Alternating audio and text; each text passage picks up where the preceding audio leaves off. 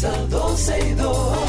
Sergio Carlos, Karina Larrauri llegan para darnos toda la información de los hechos, toda la diversión del momento. Todo, todo, todo, todo lo que quieres está en 12 y 2.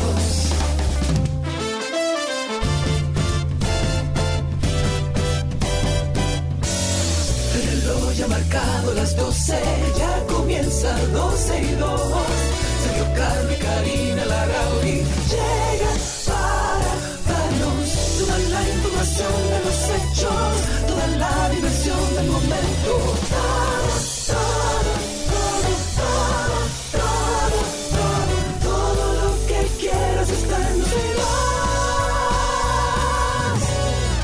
Bienvenidos a 12 y 2 a nuestros amigos de Twitter Spaces. No se desesperen, estamos trabajando ya en hacer la conexión.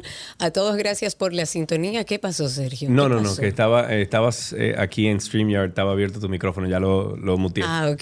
Claro. A todos bienvenidos, gracias por la sintonía. Estamos, bueno, luchando un poco con el Internet. Yo creo que hay una Sí, situación nacional. Hay una situación que no Pero sabemos qué es lo que está pasando. Sí, hace, hace días. días. Pero Eh, deberían de decir qué es lo que pasa. Exacto, a Claro. Empresas de telecomunicaciones, si hay una situación, si están a lo mejor eh, haciendo algunos ajustes, algunas actualizaciones, compártanlo para uno poder prepararse. Pero Claro. definitivamente que hace algunos días, y repórtenos a través de YouTube los que ya están conectados con nosotros, si también le pasa, porque hay una situación con el Internet que yo no entiendo, o sea, yo no entiendo qué pasa. Pero bueno, estamos aquí tratando de tener todas las vías que siempre utilizamos para que nos escuchen. Estamos a través de YouTube como 12 y 2, estamos en nuestra página 12y2.com en vivo y ahora estoy, bueno, haciendo todos los aprestos ya para iniciar también nuestro espacio en Twitter Spaces. Yes. eh, Señores, sí, viernes. Sí, es viernes. Y, usualmente empezamos con una musiquita, nada. pero con todo lo que está pasando, con todo esto del internet, pues estamos resolviendo unos problemas técnicos que al final nos hemos vuelto unos profesionales de el internet, de las interconexiones, De todo, de etcétera. todo. No te veo en mí, por cierto, y a Cindy la veo así de lado. Bueno, Cindy también tiene sus, sus temas de conexión. Así que bueno, hoy, perdónennos cualquier situación que se dé, hoy no hay música. Es viernes, señores, es viernes. ¿Cuánto nos ha costado esta semana? Y sobre todo terminar la semana viendo situaciones en nuestro país. Y algo que ha eh, movido mucho a la sociedad es el tema del caso de eh, Andrés Castillo. Andrés Castillo es el que una madre acusó de de intento acoso, de acoso, de, sí. de sustracción. Bueno, de al principio le dijo que era acoso, luego entonces por la misma tipica- eh, tipificación de la ley, que no existe ese, ese es, eh, específico accionar dentro de la ley dominicana y no le especifica como acoso, pues entonces se sometió por otras cosas. Bueno, habría que ver. Yo entiendo que el Ministerio Público ya anunció que va a continuar con esta investigación, como que eso no se va a quedar ahí. Eh, eh, ayer comentábamos que le dieron libertad pura y simple. Andrés y su representante legal, Manuel Moquete, estuvieron exponiendo sus argumentos sobre las acusaciones de coacción sexual contra una menor de 14 años. Después de haber estado detenido por siete días, a Castillo le fue otorgada la libertad pura y simple, sin presentación, sin mandarlo donde un psicólogo, sin decirle nada a su casa. Dijo que no está arrepentido, él dice no haber estado, no estar arrepentido de Bueno, él haberse dijo, él comunicado dijo con que esa no joven. estaba arrepentido de la forma en que habló con ella. No le especificaron si estaba arrepentido de lo que había ocurrido. Incluso al final de la entrevista eh, se le pregunta si se arrepentía de algo y él dijo que se arrepentía. eh, no recuerdo exactamente, pero se arrepentía que esta madre y esta hija estuviesen como pasando este, este mal problema ahora mismo.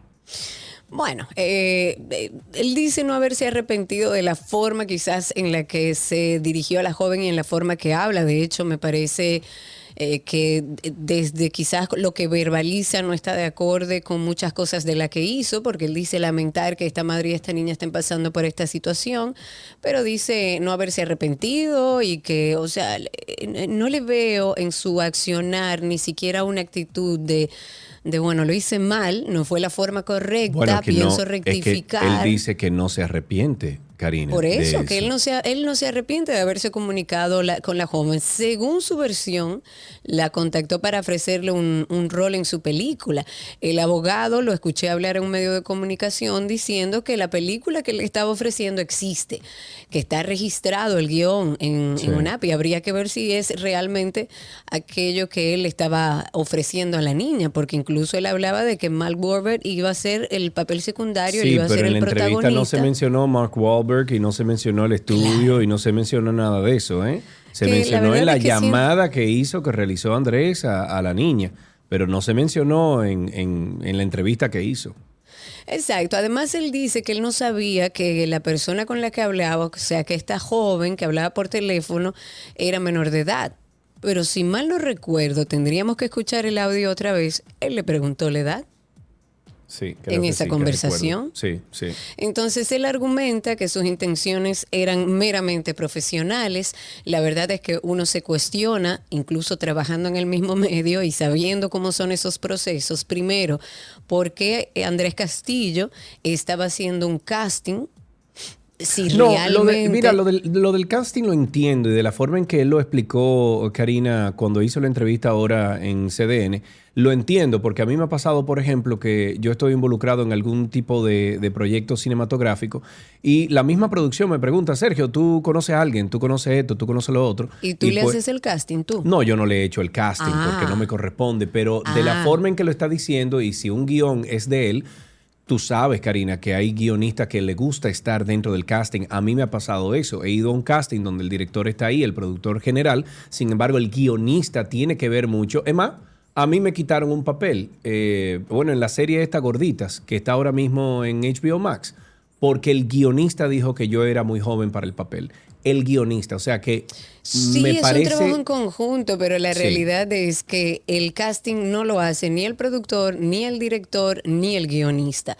Pueden aportar. Ellos le dicen a la empresa especializada en casting, mira, el perfil que yo quiero es este, Todo, lo que mira, a mí me gusta todo es depende del funcionamiento, Karina. Ahí no, no, no puedo eh, estar de acuerdo contigo en eso.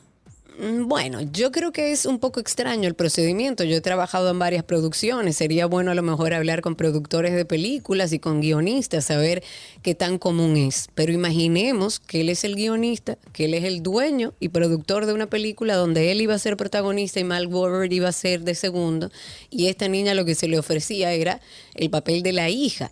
Habría que averiguar si eso es verdad. Investigó el ministerio si los argumentos que él le daba a la niña eran real. Su abogado argumenta que está registrado el guion en ONAPI, pero el que esté registrado no significa que todo lo que él le dijo a esa niña sea realmente Ahí vamos. una a mí me preocupó mucho que Andrés haya, le haya dicho a la niña, olvídate de la madre y ven ahora a altas horas de la noche. A mí me preocupó esa parte. Además, por un tema legal, legal, señores, todas las empresas de casting, absolutamente todas, cuando trabajan con menores, tiene que estar un adulto.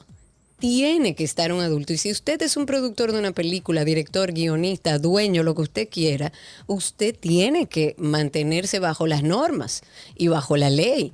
Y no puede ser que usted obligue a través de, de mecanismos a una menor de edad a que salga sin el permiso de sus padres. Claro. Además, lo que eh, sus él y su abogado aseguran es que dos adultos acompañaron a esta menor en la grabación, en esta llamada.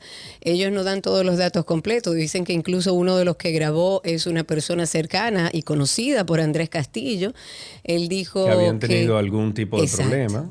Que el que grabó la conversación del supuesto acoso a la menor de 14 años eh, le estaba pidiendo dinero a Andrés Castillo. La realidad es que el delito, o sea, porque lo que estamos buscando es un delito. El que ellos hayan tenido problemas, el que le haya estado pidiendo dinero por una cosa u otra, eso es otro caso. Pero si él estaba pidiendo dinero era porque había algo que evidenciaba una situación y si ellos tuvieron problemas previo a esto, uno no, o sea, no, eso no lo exime de, de una situación en la que expuso a una menor de edad. Además, miente cuando dice que él no sabía que era menor de edad porque habría que escuchar el audio para reconfirmar. Pero lo que recuerdo que vi en el programa de Alicia es que él le pregunta la edad. Y él sí sabía la edad porque eso Sí, está al ahí. principio se la pregunta. Exacto. De Andrés Castillo dijo que en algún momento uno de ellos, un supuesto actor español, al que consideró como raro, porque él habla, o sea, los demás son raros. Exacto. Él le pidió colaborar en un trabajo a cuya petición no accedió. Y es precisamente esa persona, según el abogado de Moquete, quien induce a este adolescente a que grabe la llamada. Ambos dijeron que iban a tomar medidas legales en contra de algunos medios de, que alimentaban el morbo. Habrá que ver cuáles son los medios, porque uno lo que hizo fue exponer lo que ya existía como prueba y lo que se había establecido en un programa de investigación. La reacción de los familiares en torno a esto, de los familiares de la víctima de acoso, fue de tristeza, evidentemente, cuando el juez Juan Francisco Consoró, eh, consoró dejar en libertad a Andrés Castillo, que estaba siendo acusado de agresión sexual contra una menor de 14 años. Ellos dicen, nos sentimos tristes ante la sentencia del juez que tan solo calificó los hechos denunciados como una conducta moralmente reprochable, pero no delictiva. Expresaron que les desanima pensar en la oportunidad perdida para que muchas niñas y muchas familias tengan más coraje a la hora de denunciar hechos de esta naturaleza que atentan contra la infancia y contra la, juventud. Sí, además, eh, dentro de la entrevista, Andrés cometió un grave error y fue decir el nombre de la madre. Eh, Eso es demandable y denunciable. Eso es demandable porque se trata de un caso de una menor y en ningún momento, exacto, y en ningún momento en los medios de comunicación se mencionó el nombre de la madre ni el nombre de la niña. Sin embargo, en la entrevista Ah, no sé si fue a propósito o si fue un desliz, pero eh, se menciona el nombre de la madre y se mencionan esos personajes que incluso eh, el, el, actor Uxio está fuera del expediente. Pero ellos lo mencionaron, tanto el abogado como Andrés lo mencionaron dentro de la entrevista. Entonces ahí también hay yo diría que una violación a los códigos penales. Um, claro, y, incluso este actor español puede demandarlos por difamación porque deberían mostrar las pruebas del interés de, este, de esta otra persona adulta de grabar esta conversación o de pedirle dinero. Hay que buscar las pruebas. Pero, pero, pero, vamos entonces a conectar con alguien que sí sabe de todo esto. Él es Juan Miguel Castillo de Legal CPR eh, para que entonces nos dé, desde su punto de vista, obviamente conocedor de las leyes dominicanas, lo que transcurrió en esa entrevista. Juan Miguel, muchísimas gracias por estar con nosotros. ¿Cómo estás, amigo? Hay un delay, o sea, que comience a hablar, Juan Miguel. Exacto. Eh, ¿Me escuchas, Juan Miguel? Ahí eh, te estoy viendo en StreamYard, pero no te estoy escuchando en Zoom. No sé por qué, a lo mejor estás muteado en Zoom. Mira a ver si estás muteado. No, sí. Uy. Eh, no pudimos. Mira, a ver. Vamos a llamarlo, a ver si podemos llamarlo. Eh, pero él está al teléfono, ¿es? Eh, él está en Zoom. Vamos, dame el teléfono, Cindy, para yo llamarlo directo entonces para poder salir al aire y que sostenga el teléfono eh, en el oído.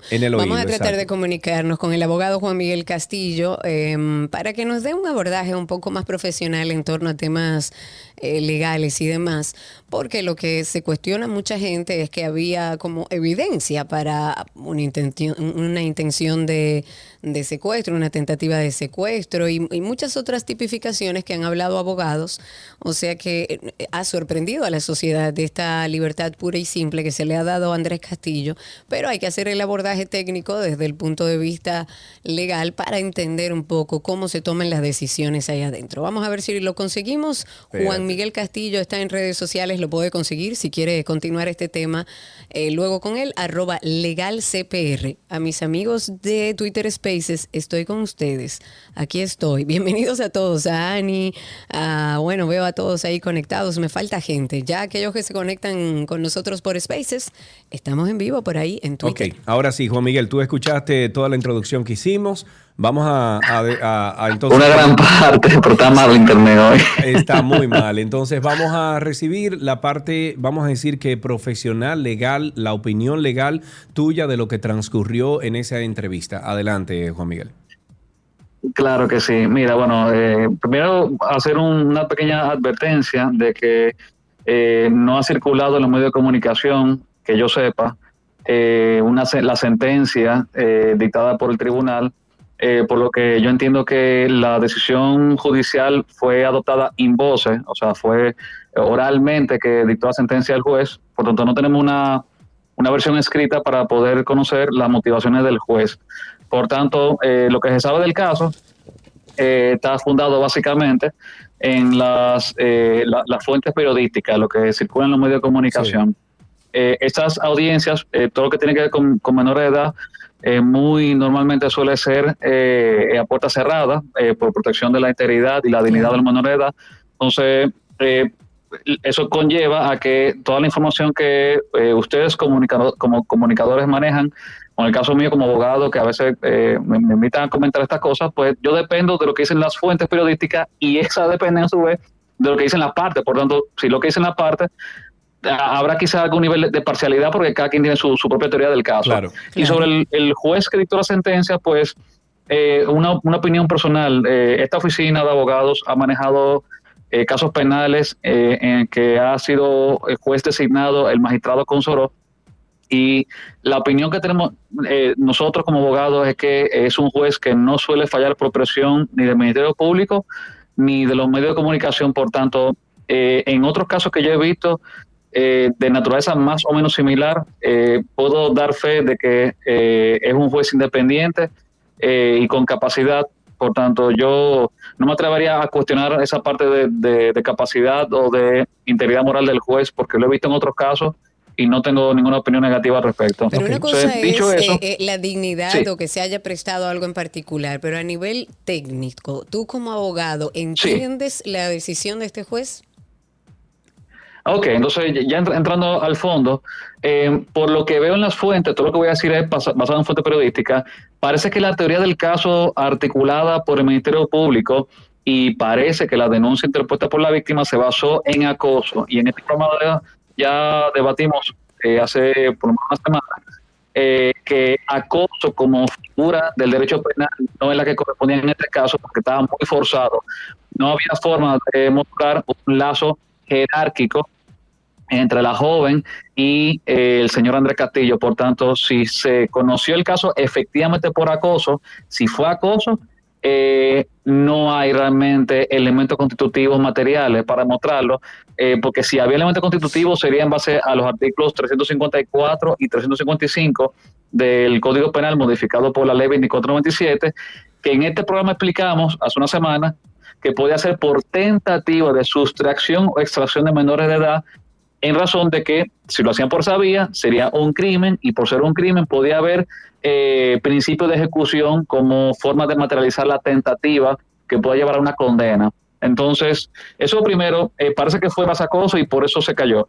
Eh, segundo, entendemos que lo que fue ordenado por el juez a solicitud de la parte fue un anticipo de prueba.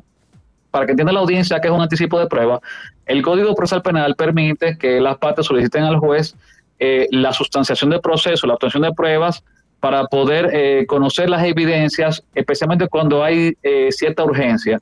En este caso, podría tratarse de, un peritaje con la presencia de un psicólogo forense para a puertas cerradas en lo que se llama la, se llama la cámara GESEL. A la menor de edad se le llevará a una entrevista por un profesional de psicología en un ambiente controlado eh, en ese tipo de entrevistas los, abogados no hacen la pregunta directamente y obviamente eh, ese, el resultado de ese peritaje es eh, evaluado por el juez en su íntima convicción. Lo, otro es que se ha discutido también sobre la obtención de la, de la prueba por parte de un tercero, eh, en lo que yo vi, está discutiendo que quien hizo la grabación no fue la niña per se, eh, sino un tercero. Eh, yo creo que eso es muy discutible, porque al final quien participa en la conversación es la menor de edad y quien somete la conversación es la víctima. Entonces yo creo que atribuir que hay una contaminación de la prueba, eh, que puede afectar su inadmisibilidad porque fue el teléfono de un tercero o que había un tercero presente, creo que es discutible porque al final, desde el punto de vista procesal, quien participa en esa evidencia es la misma persona que la está sometiendo. Por tanto, yo creo que ahí no hay problema. entiendo la teoría del abogado de la defensa cuando, cuando lo cuestiona, puede tener algo de mérito, aunque yo no lo comparta. Ok, pero, Eh, pero el hecho, perdón, sí. el hecho de que el audio, eh, eh, ambas partes han dicho que el audio sí se editó. Eso no presenta un problema, porque por ejemplo el reportaje de Alicia Ortega parece que se basó en el audio editado y no en el audio completo. Al menos todavía no ha salido ningún tipo de, de declaración de parte del equipo de Alicia diciendo que a lo mejor ellos fueron los que hicieron la edición o fue que ya le entregaron un audio editado. Si, la, si el audio como medio de prueba fue editado, eh, está muy claro que es una prueba contaminada eh, para eh, imputar el hecho a una parte. Eh, claro, eso tendría que discutirse en una audiencia de instrucción, ante un juzgado de instrucción. Entonces, recuérdense que en este caso, el juzgado de atención permanente lo que estaba conociendo no era una audiencia de instrucción, era una audiencia de medida de coerción porque el señor Andrés Castillo tenía ya siete días arrestado. Entonces, Sí. en la audiencia de medida de coerción, lo que se discute propiamente no es tanto la prueba ni el fondo del asunto, porque la prueba se discute en una audiencia de instrucción y el fondo del asunto se conoce en un juicio de fondo. Entonces, aquí en este caso lo que se hace básicamente es una, eh, una evaluación por parte del juez eh, a la idoneidad de la imposición de una medida de coerción. En este caso, el juez consideró en base a las evidencias y en base a los resultados de eh, la- el anticipo de prueba que llevó un peritaje en cámara Gesell, el juez determinó que no se daban los elementos para eh, privar de libertad al señor Andrés Castillo, entonces ordenó la libertad eh, pura y simple. Entonces, Yo te voy a hacer una pregunta, puede Sí. ser tonta, no soy abogada, no conozco de leyes. Eh, no puede un juez que está viendo quizás que hay un que, la, que un fiscal instrumenta mal un expediente o tipifica mal una situación en particular, eh, observar este tipo de cosas y, y- y trabajar en función a eso. Digo, no, no hay un espacio donde se pueda corregir a lo mejor una mala tipificación, ¿no? Lo, lo que, lo que pasa es que el Ministerio Público, de acuerdo a la Constitución Dominicana y en el Código, es eh, el dueño de la investigación, quien tiene la obligación de llevar a cabo toda la investigación, quien tiene básicamente lo que se llama el monopolio de la investigación es el Ministerio Público. Eh, por tanto, ellos son los que tienen que, primero, obtener las pruebas de forma lícita y, segundo, articular una teoría del caso que se corresponda con una infracción reconocida legalmente. Entonces, el juez, eh, como ente, digamos, imparcial y objetivo, no debería, eh, en condiciones normales, subsanar eh, las pifias de, de un ministerio público o también las malas imputaciones de una parte querellante o denunciante. Eh, Entiendo, de hecho, entonces- eh, es que el juez no es parte, ¿me entiendes? Claro, no es parte. Entiendo perfectamente. Entonces, en este caso, ¿qué pasa? ¿Esta investigación queda aquí o el ministerio puede, como ya se ha dicho, tomar este caso y reevaluarlo, reinvestigarlo? Y además, otra pregunta. Dentro de la entrevista, Andrés Castillo mencionó el nombre de la madre. Entendemos nosotros, corrígenos si no es así, que esto eh, no puede ser posible, no es legal, porque de hecho eh, es algo que se hace, nunca se habló del nombre de la madre, ninguno de nosotros lo conocíamos por protección de la menor. En esos dos casos, ¿qué se hace o qué va a suceder? Mira, al final eh, las audiencias en principio son orales públicas contradictorias y entiendo yo que si se ha referido a la menor o a su madre, lo ha hecho en condición de, de querellante o, denunciante. Yo ahí, yo no veo eh, ningún riesgo en particular. Y sobre el futuro del caso, mira, eh, de acuerdo a la información, esto se trató de una audiencia en medida de coerción. Si el juez ordenó la libertad pura y simple, tiene que ver con la privación de libertad mediante arresto de Andrés Castillo. Esta decisión no es una decisión de un juzgado de instrucción. Hay algunos medios que han hablado de la pala- del término eh, descargado. Este no es el momento en el cual se descarga a un imputado. O sea, Claro, procesalmente este no es el momento. Claro. El momento en el que se descarga es más adelante en una de dos circun- circunstancias. En cuanto se apodere el juzgado de la instrucción, ese juzgado de la instrucción puede ordenar una apertura a juicio de fondo o un auto de no al lugar. Un juez de- que conozca el juicio de fondo, entonces pudiera también descargar a la persona o condenarla Ok. que hay una libertad ordenada por los jueces en este caso, hacia lo que yo veo en la noticia, eh, no implica necesariamente ni que ha sido descargado, ni tampoco implica necesariamente que pudo haber habido archivo por parte del Ministerio Público, porque el Ministerio Público también puede decidir o presentar acusación o puede archivar el expediente. Pero también si decide archivar el expediente, ese archivo también puede ser recurrido por la víctima, porque también tiene derechos en el proceso, la, víctima querellante. Claro, claro. Entonces, y, sobre las acciones legales, me gustaría también comentar, porque vi eh, que el abogado y el señor Andrés Castillo anunciaron que están eh, contemplando, ustedes me corrigen, eh, iniciar acciones legales eh, producto de este caso. Sí. Ok, entonces... Incluso ante algunos medios, ¿eh? Sí. Sí. Exacto, entonces obviamente yo no estoy involucrándome en el fondo del caso porque yo estoy dando a la población y a ustedes datos procesales legales objetivos. ¿Cuáles son las alternativas que ellos quizás estarían pensando desde el punto de vista jurídico, entiendo yo que sería, eh, por un lado, quizá una, una acción penal por difamación e injuria, eh, quizá contra personas o medios de comunicación, o quizá una demanda de responsabilidad civil contra la parte querellante, eh, como una, lo que llaman una, una vía reconvencional, reconvencional por abuso de derecho o litigación temeraria. Claro, en este caso yo veo dificultades para ponerme de los dos lados del tablero, ¿verdad? Eh, primero, eh, una demanda en responsabilidad civil eh, por la vía reconvencional sería en todo, todo caso extemporánea, inoportuna extemporánea. Primero, porque es derecho de una víctima o presunta víctima querellarse contra un presunto imputado y eso es un derecho que le, le atribuye el sistema de justicia. Uno. Dos, en todo caso, para poder agotar una vía reconvencional por el abuso de un derecho, tú tienes que tener ya una sentencia de fondo. En este caso, yo dudo demasiado que haya sentencia de fondo porque en siete días tú no llegas a sentencia de fondo y punto. O sea, para tú llegar ahí, tú tienes que estar, tener una eh, inocencia dictada por un juez de forma irrevocable y definitiva. En este caso todavía no existe, por tanto, hablar de acciones legales reconvencionales sería, primero, difícil y en todo caso extemporáneo, no es el momento. Y en el caso de la difamación contra medios de comunicación, debe recordar también que existe el derecho de libertad eh, de prensa y libertad de información. Los medios noticiosos han cubierto eh, básicamente un suceso en los tribunales de justicia que está siendo eh, conocido. Obviamente, lo que tiene que hacer es cuidar la redacción. Por eso ustedes ven que los medios de comunicación se insisten, lo que son serios, es decir, presunta víctima, presunto imputado, porque obviamente... Supuesto eh, agresor, supuesto, todo supuesto, hasta que la justicia, que quien debe decirlo, diga lo que es.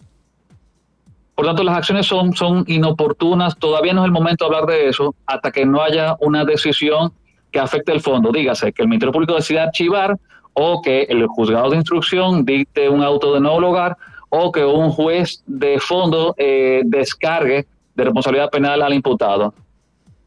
Ok, una cosa para finalizar y brevemente, muchos eh, abogados y muchas personas, incluso a través de medios de comunicación, dicen que esto terminó de esta forma, quizás una forma que la sociedad no esperaba, en gran medida porque no tenemos un código penal actualizado. ¿Cuál es tu opinión sobre eso?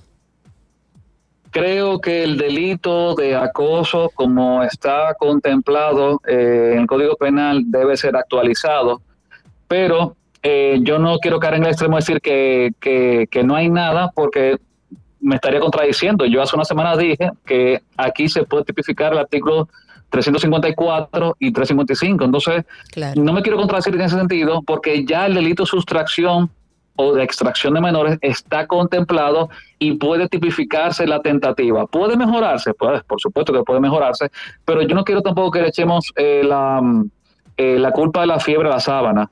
Eh, hay deficiencia en el sistema de justicia, hay veces que el Ministerio Público no funciona adecuadamente, no es diligente o no presenta bien las acusaciones y, y, hay veces que los, los jueces fallan mal. Entonces, hay una, hay una serie de responsabilidades que hay que atribuir a dónde va.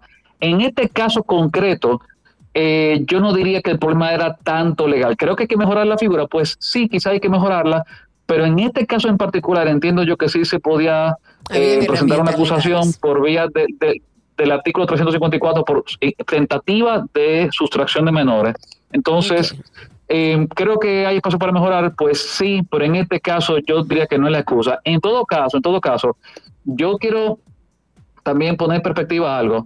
Eh, tomando en cuenta que, eh, que el artículo de esa ley lo que tipifica es la sustracción no para fines sexuales, sino como una violación al derecho de autoridad parental, es decir, sacar a una menor de la, del, del cuidado y la guarda de sus padres o tutores hay que tomar en cuenta algo. Lo cierto es que el hecho no se materializó, no hubo un ofrecimiento sexual y en todo caso un juez apoderado de una solicitud de medida de coerción tendría que haber eh, ponderado eso y yo entiendo que era inminente eh, que se ordenara la libertad del imputado. Lo que yo pensé que podía ser más posible, me equivoqué evidentemente porque no fue lo que sucedió, era quizá eh, imponer una, una medida de coerción menos lesiva. Por ejemplo, quizá una presentación periódica de una vez al mes, eh, quizá un impedimento de salida. Oye, me eh, que vaya psicólogo, eso, por lo menos. es perpetuo. Que sea sometido a una evaluación psicóloga y que vaya a un psicólogo y que no es posible.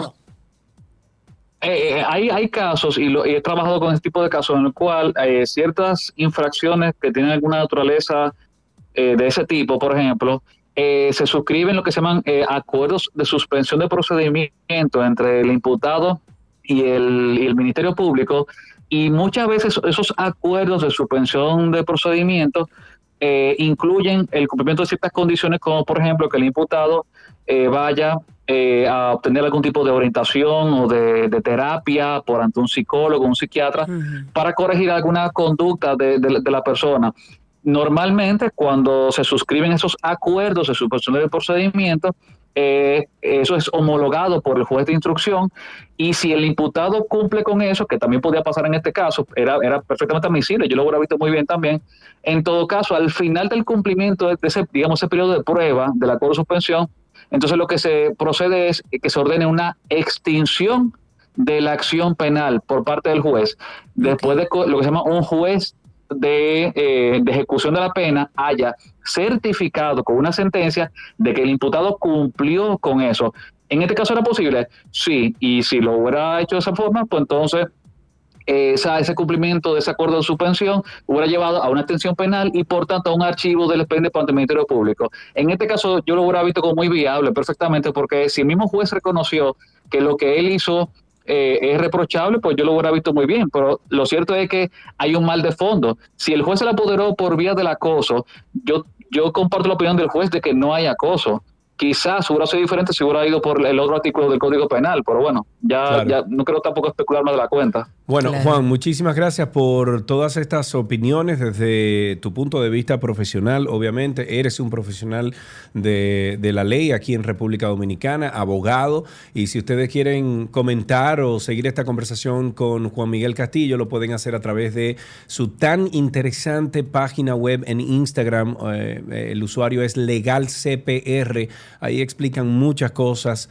eh, que tienen que ver con la ley dominicana. Juan Miguel, un abrazo para ti. Gracias por Oye, yo, yo, estoy en deuda con ustedes, con esa payola. ¿Qué va, muchachos? si lo que estás haciendo es educar a una población que, que no tenemos información, o sea que eso, eso se agradece muchísimo. Un abrazo para ti, Juan Miguel. Yo, yo, yo soy de ustedes. Gracias siempre por invitarme y tenerme pendiente. Gracias. Igualmente. Gracias. un abrazo grande. Muchísimas gracias. Algunas cosas breves eh, antes de irnos al corte comercial.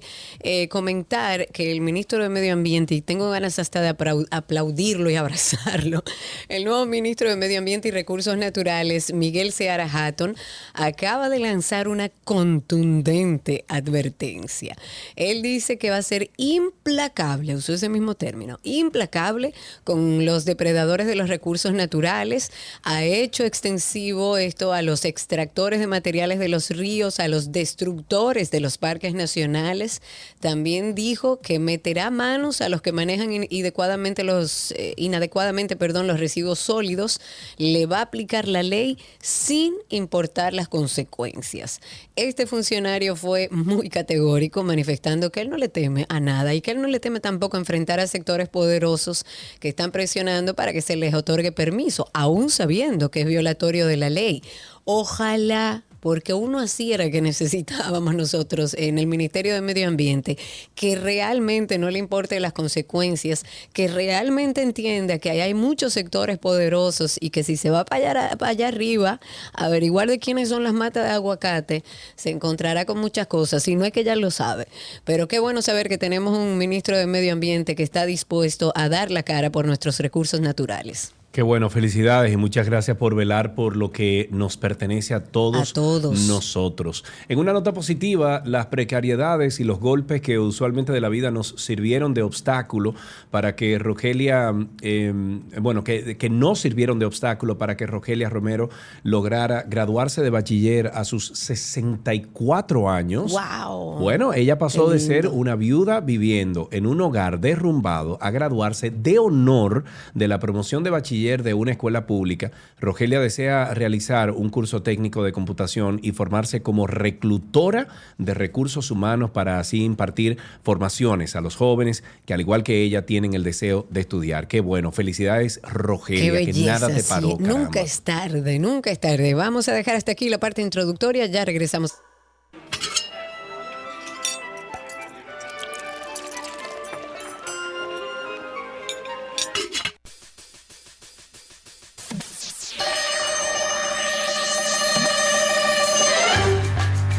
Viene la receta imposible con Nicolás Frigerio.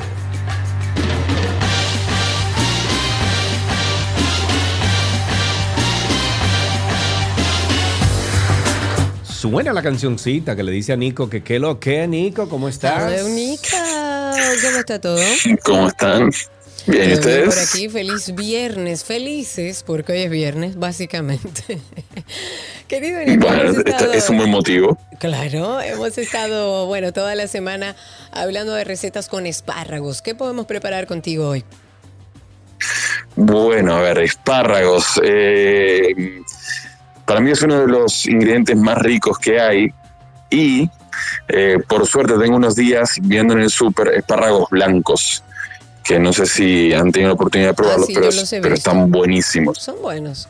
Bueno, sí, son buenísimos. A mí me, me gusta muchísimo. Eh, quizás son un poquitín menos fibrosos que, que los verdes, eh, pero tienen un sabor muy particular. Son muy, muy, muy sabrosos. Les voy a dar dos recetas, una con espárragos blancos y una con verdes.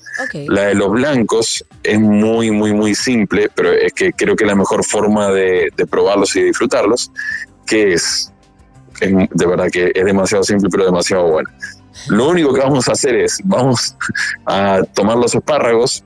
Si ustedes ven en la base del espárrago, tiene un color que es incluso como brillante, y luego la parte, eso se va como difuminando un poquito y arriba ya termina como bien blanco intenso. Esa parte que como que brilla un poquito la vamos a quitar porque es pura fibra. Entonces, nos vamos a quedar con la parte más tierna del espárrago, la vamos a colocar a, a cocinar en agua hirviendo con un poco de sal durante unos 4 o 5 minutos o lo probamos, que cuando tenga la textura que, que nos guste, lo retiramos, lo ponemos en un plato, un poco de un buen aceite de oliva y sal. Para mí esa es la mejor forma de comer los espárragos blancos. Le dije que era muy fácil. Facilísimo. Ok, y la próxima Vamos. verdes. Vamos a la otra, esta sí ya es un poquito más, más, más compleja. Eh, esta sirve como para un almuerzo liviano, fresco, o para una cena también eh, livianita. Lo bueno que tiene es que la- lo podemos preparar y dejarla de un día para otro perfectamente. O sea que si, si en casa nos organizamos de que tenemos, vamos a decir, días de producción de, de comida que nos duran dos o tres días, eh, esta es una buena receta para eso. Vamos a hacer una ensalada de orzo con espárragos y camarones. Bueno, ok, el orzo me gusta, lo demás no tanto, pero me encanta el orzo. Bueno, pero le, le vas buscando ahí un poco la, la vuelta. Lo que vamos a necesitar es orzo, que para quienes no lo conozcan, está en la sección de las pastas en el súper y tiene una formita como de arroz. Exacto. Exacto. Entonces ahí lo, lo van a poder ver. Por, para que lo tengan en cuenta, el paquetito, a pesar de ser pasta, es bastante pequeño, no, no es el paquete grande de pasta normal. Exacto. Vamos a necesitar también tomate cherry, que si conseguimos, por ejemplo, un poco de variedad, que puede ser amarillo, distintas variedades del rojo, pues eh, vamos a, utilizar la, la mayor cantidad que, que podamos, que esto le va a dar distintos sabores. Ok. Vamos a utilizar también queso feta, camarones y espárragos, en este caso verdes. Para la, para la preparación, lo que vamos a hacer es, vamos a poner dos ollas con agua a hervir.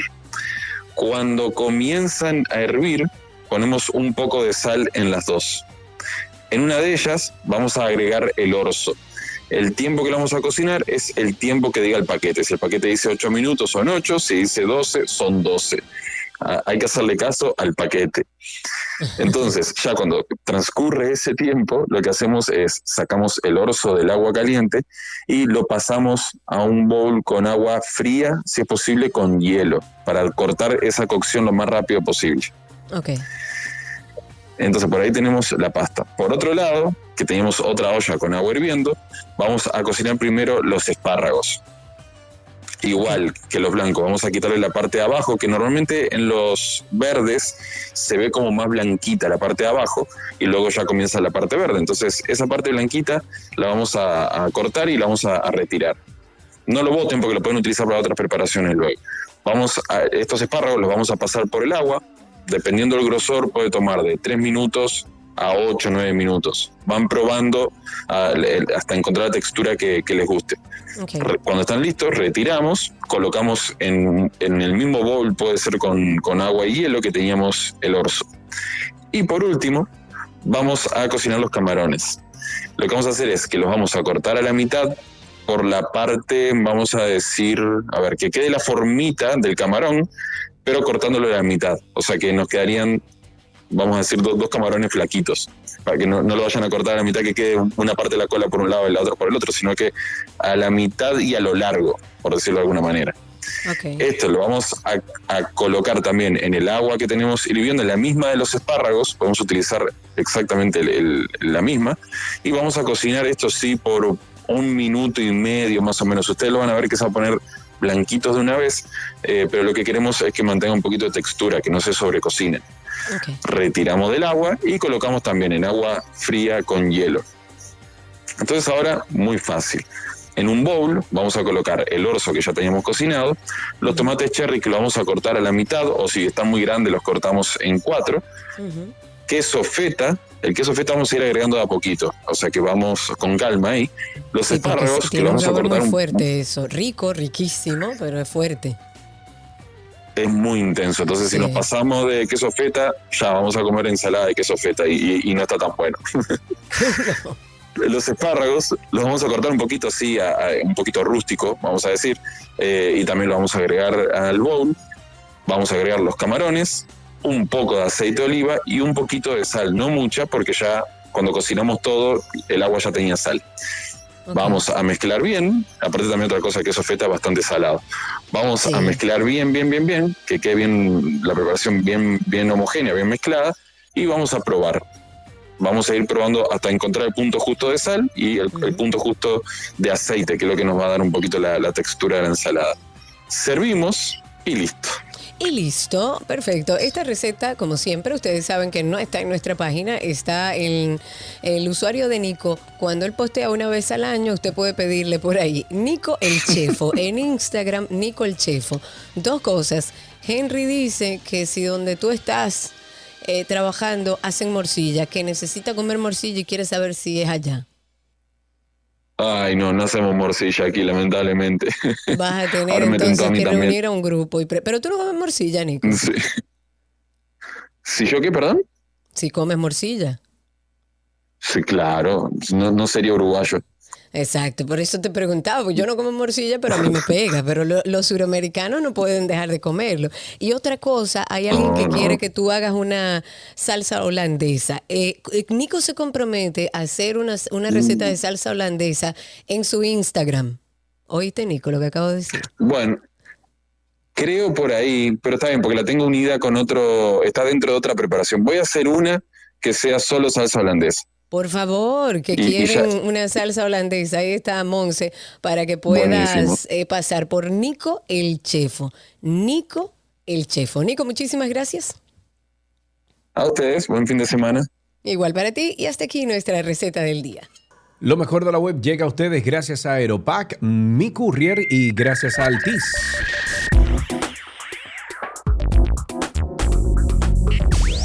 En lo mejor de la web arrancamos con una información que tiene que ver con los adolescentes menores de 16 años que se creen ¿eh? que se creen una cuenta en Instagram, encontrarán la configuración de contenido más restrictivo de forma predeterminada. Y cuando a los adolescentes que ya tienen una cuenta Instagram les enviará una notificación automática animándoles a que cambien la configuración de contenido y cambien de estándar a menos para que no se expongan a contenido inapropiado. Recordemos que Instagram también está probando otro tipo de notificaciones que anima a los adolescentes a limitar a quienes pueden interactuar con el contenido que publican en la aplicación. En la configuración pueden, por ejemplo, cambiar quienes les pueden enviar mensajes privados, quienes pueden compartir sus publicaciones, entre muchísimas otras opciones. Y por otro lado, Instagram ofrece otra herramienta a los adolescentes para que limiten el tiempo que pasan en la aplicación con la función de Take a Break, así se llama la función, como toma un descanso.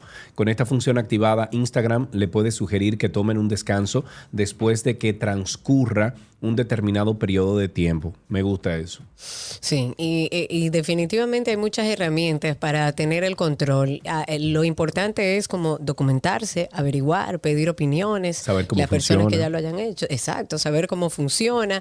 Y la verdad es que da mucha tranquilidad. A veces las personas que no son muy tecnológicas dicen, ay, pero que yo no sé de eso y cómo. Bueno, da mucha tranquilidad porque uno tiene que pelear con su hijo para nada. Karina, que dice Joe Albert Marmolejos en, en, en YouTube YouTube, que le mando un saludo. Pero yo le dije, hola yo Albert, gracias hombre, claro que te leí. El cofundador y ex consejero delegado de Twitter, Jack Dorsey, dijo que se arrepiente de haber convertido la red social en una empresa en medio del escándalo que está salpicando a la plataforma luego del testimonio de su ex responsable de seguridad. Twitter se ha envuelto en una gran polémica desde el martes un ex ejecutivo de la compañía ha denunciado que tiene graves problemas de ciberseguridad. Ha mentido a las autoridades sobre ellos, eh, sobre ello y no tiene ni capacidad ni interés para determinar el número de cuentas falsas que hay en la red social. Peter Much, ex jefe de seguridad de Twitter, dijo que todo ello en un informe eh, trasladado el mes pasado al Congreso estadounidense y a varias agencias federales y cuyo contenido ha sido divulgado por un diario, eh, específicamente The Washington Post y además la cadena CNN. Y según estos medios, la información interna compartida por este ex empleado de Twitter describe una empresa con importantes problemas de gestión, que entre otras cosas permite que demasiados empleados accedan a sus controles centrales y a información sensible sin supervisión adecuada. y madre! Amigos, esta noche. Quitar la cuenta de Twitter. Sí, esta noche, señores, sale un episodio nuevo de Karina y Sergio After Dark. Estrenamos un episodio sobre el trastorno por estrés post-traumático y está buenísimo, no se lo pueden perder. Tenemos una excelente profesional que nos ayudó con el tema. Esto es eh, todos los viernes que publicamos a las 7 de la noche en todas las plataformas de podcast. Nos pueden buscar como Karina Larrauri o Sergio Carlo. Y si usted no sabe lo que es un podcast, entonces entre a Google y en Google usted pone Karina Larrauri Podcast o Sergio Carlo Podcast y voilà, usted se va a encontrar ahí entonces con, eh, con todas las plataformas donde estamos publicados y estamos distribuidos. Karina y Sergio After Dark. Hasta aquí lo mejor de la web en 12 y 2.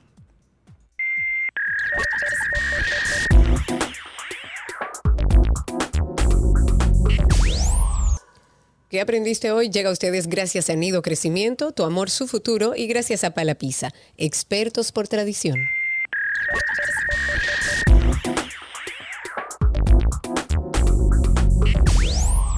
Suena ahí siempre esa canción que le dice a nuestros príncipes que estamos esperando sus llamadas y que queremos saber de ellos. En este caso tenemos al príncipe Giancarlo con nosotros. Gianca, ¿cómo estás? Muy bien. Qué bueno, Gianca. ¿Qué edad tú tienes, papá? Nueve. Nueve años, perfecto. ¿Y fuiste al colegio esta mañana? Sí. ¿Qué tú, eh, cuáles son las tres cosas nuevas ¿Qué has encontrado al, empezar este año escolar, Yanka? Bueno, yo, nuevos compañeros. Sí, mucho, mucha gente nueva ahí en el colegio. Sí. Ok, ¿qué más? Em, también em, nueva profesora. Ok. Ah, muy bien. Ok, me gusta. ¿Y qué has dado en estos primeros días así que te haya gustado? ¿Qué has aprendido? Mm, hemos aprendido sobre la Segunda Guerra Mundial. Mira qué interesante. ¿Y Mira. puedes contarnos algo de lo que hayas aprendido? Bueno, la profe nos contó que al principio Alemania era amiga de la Unión Soviética.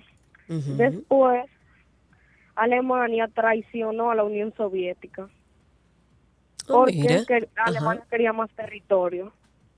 Ok, Nueve años y bien, sabe más que tú de bien. historia. Yanka, ¿tú te sabes algún chistecito más allá de lo que aprendiste? ¿Una adivinanza? ¿Algo menos serio? De la, la- de la Segunda Guerra Mundial a un chiste, Karina, wow. Pero Debí preguntarle ser, algo como más, no sé. Yanka, ¿tú no tienes un chiste? Atiende que sí. Em, voy a No pensar. me, haga, no me haga quedar mal, Yanka. Un chiste, una adivinanza, una canción, una poesía, algo. Ok, está bien. Te voy a dejar, te voy a chancear. Pero tenemos Había igual una regalito. vez- Ah, dale, había una vez trus. Ah, había, Había una vez trus. Trus. Ay, Dios mío.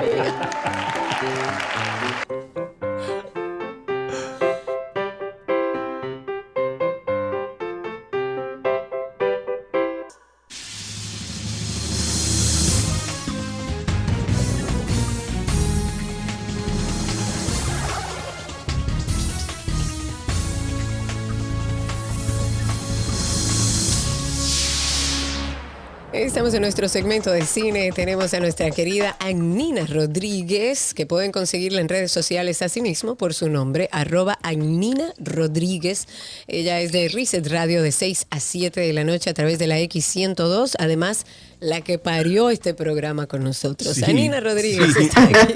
Literalmente, la que parió con 12 y 2 con nosotros. Porque es bueno, yo, nuestros amigos. yo parí, yo Ajá. Eh, iba a decir que parí primero 12 y 2 y como al año, entonces parí mi primer hijo y fue como todo junto y fue como maravilloso. Exacto, para los que están en YouTube y están viendo a nuestra querida Nina y a los que nos siguen en diferentes vías, Nina fue nuestra primera productora. Ella literalmente parió este programa con nosotros, los segmentos, todo lo que hoy está al aire es en gran parte responsabilidad de nuestra querida Nina. Pero Nina está con nosotros porque es una conocedora, una amante del séptimo arte, del cine en Me general. encanta, me encanta. Lo sabemos y tú como autodidacta, porque además Anina habla perfectamente inglés y jamás fue a una escuela de inglés, para que ustedes entiendan. Eso es verdad, eso es verdad, eso es verdad. No, pero bueno, bueno, eh, mi primera recomendación es escuchen todo en inglés, man. Los idiomas entran por oídos. Si usted no escucha, usted no puede hablar. Es tan Sí, pero eso cuando eso. uno está joven, Anina, ya a esta edad es muy difícil de que autodidacta. sí, es verdad, tú tienes Eso toda la difícil. razón. Te voy a dar esa. Mira, hoy vamos a hablar, a petición de nuestra querida productora Cindy Paulino, vamos a hablar sobre la carrera de Jake Gyllenhaal. Jake Gyllenhaal, de hecho, tiene muchísimo tiempo ya en haciendo cine. Él es eh, la contraparte de un dúo de hermanos que ha sido muy exitoso en Hollywood. Hablamos de Jake y Maggie Gyllenhaal, que es su hermana, y han trabajado juntos en algunos proyectos. Pero la verdad es que eh, él hizo una película junto a Jennifer Aniston. Eh, cuando Jennifer Aniston comenzó como a salirse de Friends y empezó a hacer películas y a presentar credenciales en Hollywood. ¿eh?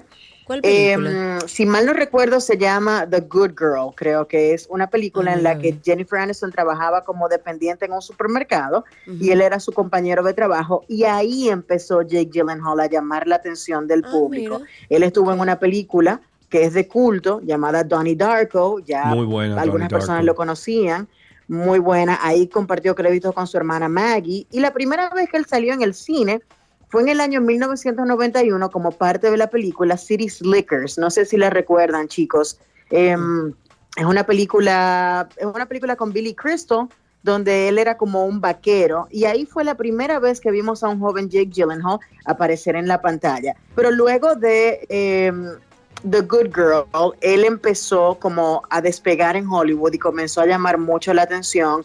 Empezó a protagonizar películas como The Day After Tomorrow del año 2004 y luego en el 2005 él hizo la película Brokeback Mountain junto Ah, claro. a eh, el desaparecido Heath Ledger y obviamente ahí ya con, con el tema de la película, la relevancia que obtuvo, sí. puesto a, las, a, la- a las manos del director eh, um, Ang Lee, que hizo una excelente película con Brokeback Mountain, pues entonces fue nominado al premio Oscar y comenzaron a tomarlo ya un poco más en serio como actor. Luego entonces comienzan las películas como Jarhead, Zodiac. Fíjate que ese catálogo va Jarhead fue aumentando como de- muy buena también. Sí. Jarhead fue muy buena. Sí. Y a él se le dan muy bien esos personajes que tienen que lidiar con, como con mucho estrés. Sí. Esos personajes que son un poco, digamos que, un poco complejos en cuanto a su proceso de, de pensamiento.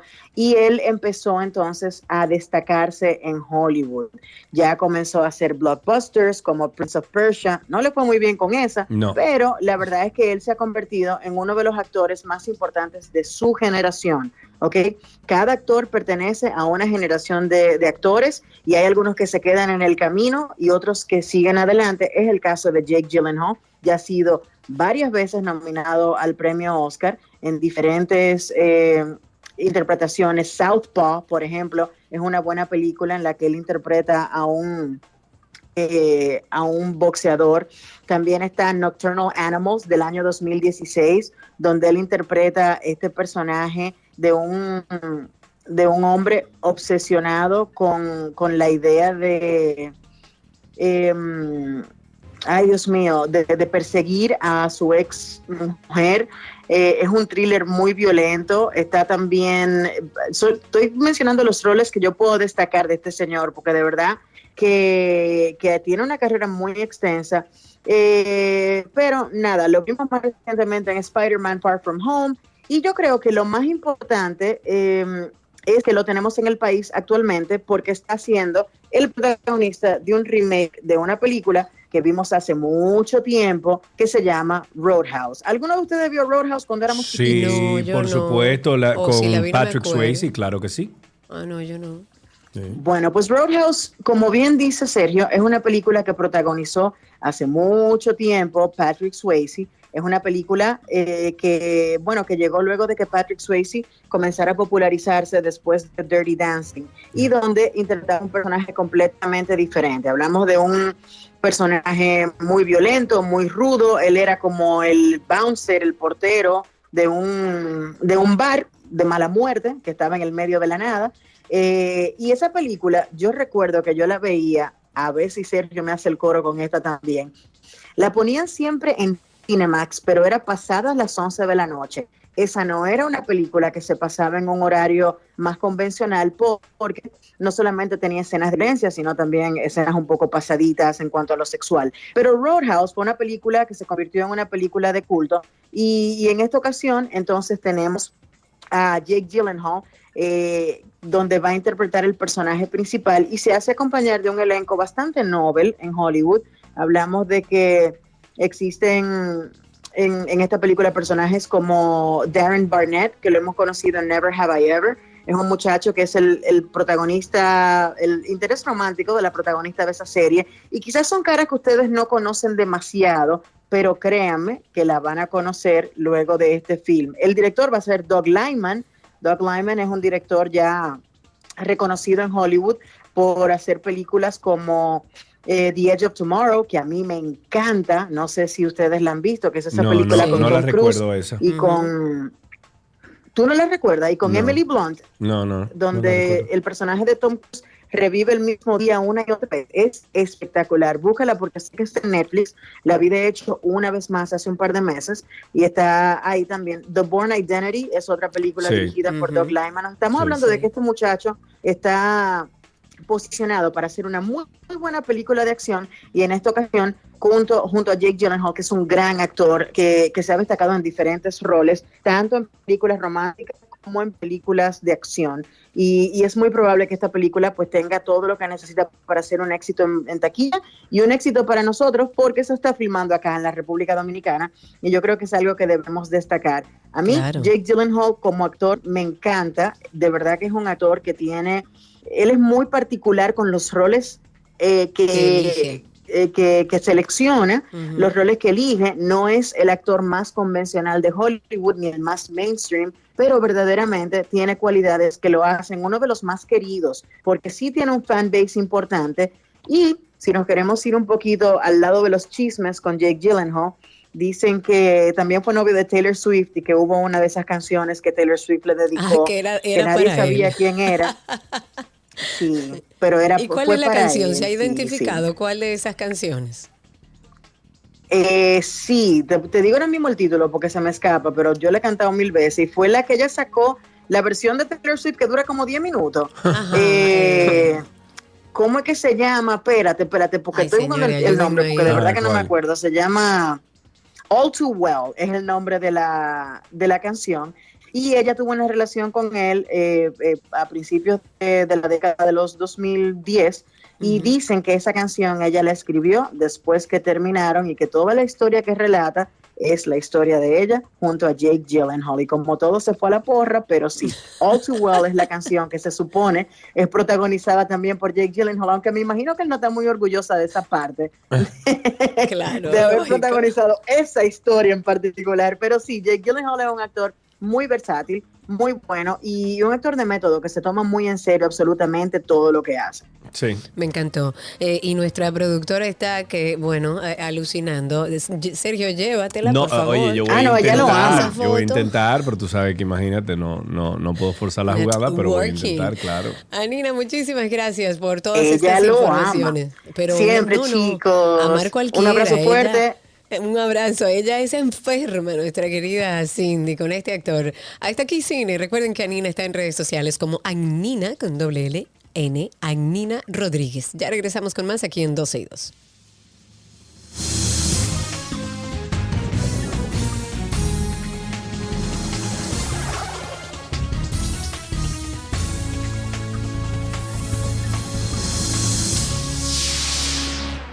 Tránsito y Circo llega a ustedes gracias a Marión Autos, tu inversión segura en manos expertas.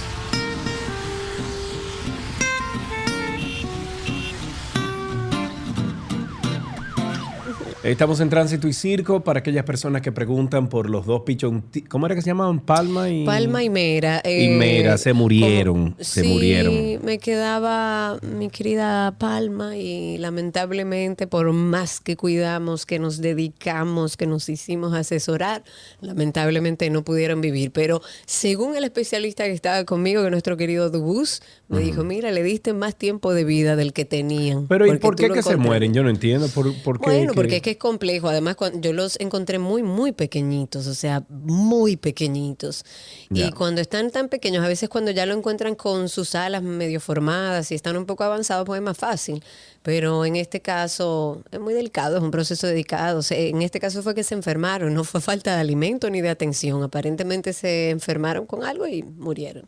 Estamos en tránsito y circo, si ustedes quieren participar, tengo la R complicada hoy, si quieren participar pueden hacerlo a través del 829-236-9856 y a través de Twitter Spaces, también estamos por ahí. ¿Cómo entra? Búsquenos en Twitter como 262, ahí en nuestro perfil ustedes van a a ver el mensaje de bienvenida que damos todos los días, hay un enlace que usted puede darle clic y si no, entre a nuestro perfil y los circulitos que están arriba también puede darle clic y ya se conecta con nosotros a través de 12 y 2 en Instagram. Yes, please, por favor, 829-236-9856. Ahí tenemos la primera persona. Adelante. En Twitter Spaces y tengo en Twitter Spaces a nuestro amigo FD Trainer. Adelante, amigo. Primeramente, Karina, muy buenas tardes. Eh, buenas, Sergio. Espero que te sobreviva esa humedad. eh, rápidamente, esto es un servicio social. Para la próxima semana tenemos interesante, la NASA con el proyecto Artemis I lanza a las 8.33 tiempo del este el primer cohete suborbital para la Luna. Eso cita la marca de Estados Unidos regresar a la Luna. Es un punto. También para el domingo 4 de septiembre, Chile entra en su revisión de la constitución, o sea que va a ser también muy interesante Ah, sí. las próximas semanas, así que mantengan la sintonía y muchas Me gracias. equipo. encantan los reporteros que tenemos aquí en 12 y 2. Muchísimas gracias, FD Trainer. Recuerden, a través de Twitter nos encuentran como 12 y 2 y en el teléfono 829-236-9856. Quiero compartir un tuit de nuestra querida Madame Saga, la excelente abogada Laura Costa. Tuit del día. Dice este tuit, sigo a consejo. Si usted está siendo investigado en un proceso, guarde silencio. Que lograr la no imposición de una medida no significa que terminó la investigación, ni que, lo vayan ni que no le vayan a presentar acusación. Aguántese para que no meta la pata. Ah, y las decisiones se apelan. Y esto lo hace, eh, me imagino, en relación al caso de Andrés Castillo, y es real. Yo creo que todavía hay un proceso que puede ser apelable, que está abierto, que puede el Ministerio Público, según ha ido. Y yo creo que lo más... eh, lo más saludable era que él se mantuviera retirado hasta tanto la justicia hiciera su trabajo, porque lo que aparenta es como que él ha salido de una forma triunfal a venderse como la víctima de todo este proceso cuando no necesariamente ha terminado. Y eso puede ir incluso en detrimento de él mismo y sus abogados deberían saberlo. Pero habrá que ver qué pasa con este caso. 829-236-9856. Ok, para mm, aquellos que eh, están hablando de la fuerza progresista, Vinicio, bueno, Vinicito Castillo Semán manifestó este viernes que los or- organismos internacionales usarán las falsas acusaciones de Pavel Isa sobre racismo contra República Dominicana. En esta cuenta de, Twitter de Castillo dijo que hoy se reúne el Consejo de Ministros. En cualquier país del mundo civilizado, el ministro de Economía fuera objeto de censura, deso- desautorización y o amonestación por haber acusado falsamente de racismo a su pueblo. En otro tuit, Vinicito calificó al ministro de traidor y dijo, eh, dijo él que cree que este país le va a permitir bueno, haitianizar más bien eh, la frontera con diseño de políticas en zona clave para República Dominicana. Obviamente se recuerda que el ex primer, primer ministro de Haití, Claude Joseph, felicitó al ministro de Economía, Planificación y Desarrollo de República Dominicana, Pavel Isa Contreras, quien en una entrevista dijo que en el país existe un discurso de odio y rechazo contra los migrantes haitianos. Te voy a contar algo que vi aquí en Punta Cana. Entré a un... Perdón. Tosa, tosa, cuente. Ok. Entré a un establecimiento ayer eh, aquí en Punta Cana y detrás de mí entraron dos eh, eh, ciudadanos haitianos. Me di cuenta por varias razones. Obviamente eh, estaban hablando patuá, haitianos. Se sabían que era haitiano. Estás o creol. Creol, exacto, patuá o creol. Inmediatamente todos los ojos, y eran gente bien vestida, incluso tenían su joyita y su cosita, parece que eran de, de buena, buen estatus económico, por lo menos, no sé social, pero económico. Estas dos personas se comportaron perfectamente bien, no hubo, estábamos en un establecimiento comercial. Y óyeme, Karina, todos los ojos de todos los que estaban ahí, que no eran, eh, fueron ellos dos los únicos haitianos que entraron ahí, se viraron hacia ellos y vi como el, el gesto de un señor, como que plegó la cara. Dije, bueno, qué cosa. Que Sí. estigmaticemos de esa forma. El No, pero simple no hecho de que dos. No, no, andaban bien pregunto- vestidos. pregunto por cualquier es más, andaban más- mejor vestidos que yo. Y yo andaba O sea, con no unos jeans. andaban con a lo mejor algo muy llamativo Oye, que provocara an- las ada- miradas. andaban en flow, manita. Bueno, pero en flow que llamara la atención. Karina, porque- no, andaban bien, loca, con una camisita chévere, o sea, andaban bien jevito, Bueno, pero ese es haitiano. el problema de ese señor en particular, porque para nadie es un secreto que sí que hay personas. Yo no Sí. creo que sea la generalidad. Yo creo No, no, yo no creo que sea la generalidad, pero sí hay mucho estigma en cuanto a eso. Sí, y sí y que aquí hay en, en Punta Cana hay muchos ciudadanos haitianos. Yo creo- en muchísimas partes hay muchos ciudadanos haitianos.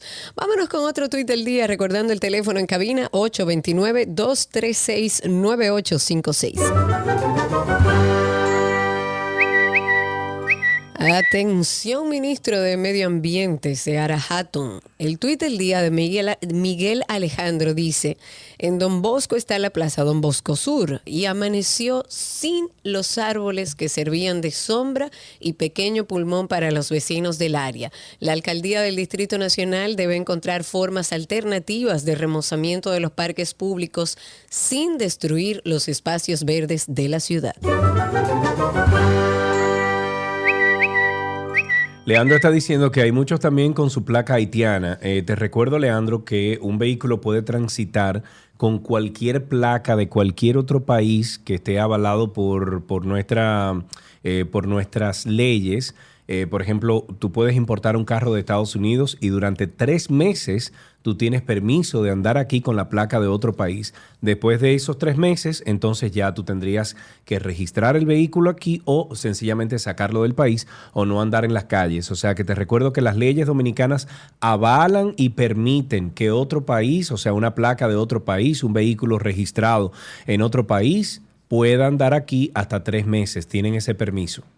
Perfecto, vamos a aprovechar eh, este corte, nos vamos a los comerciales y regresamos con sus llamadas al 829-236-9856 y a través de Twitter Spaces. Nos encuentran como 12 y 2.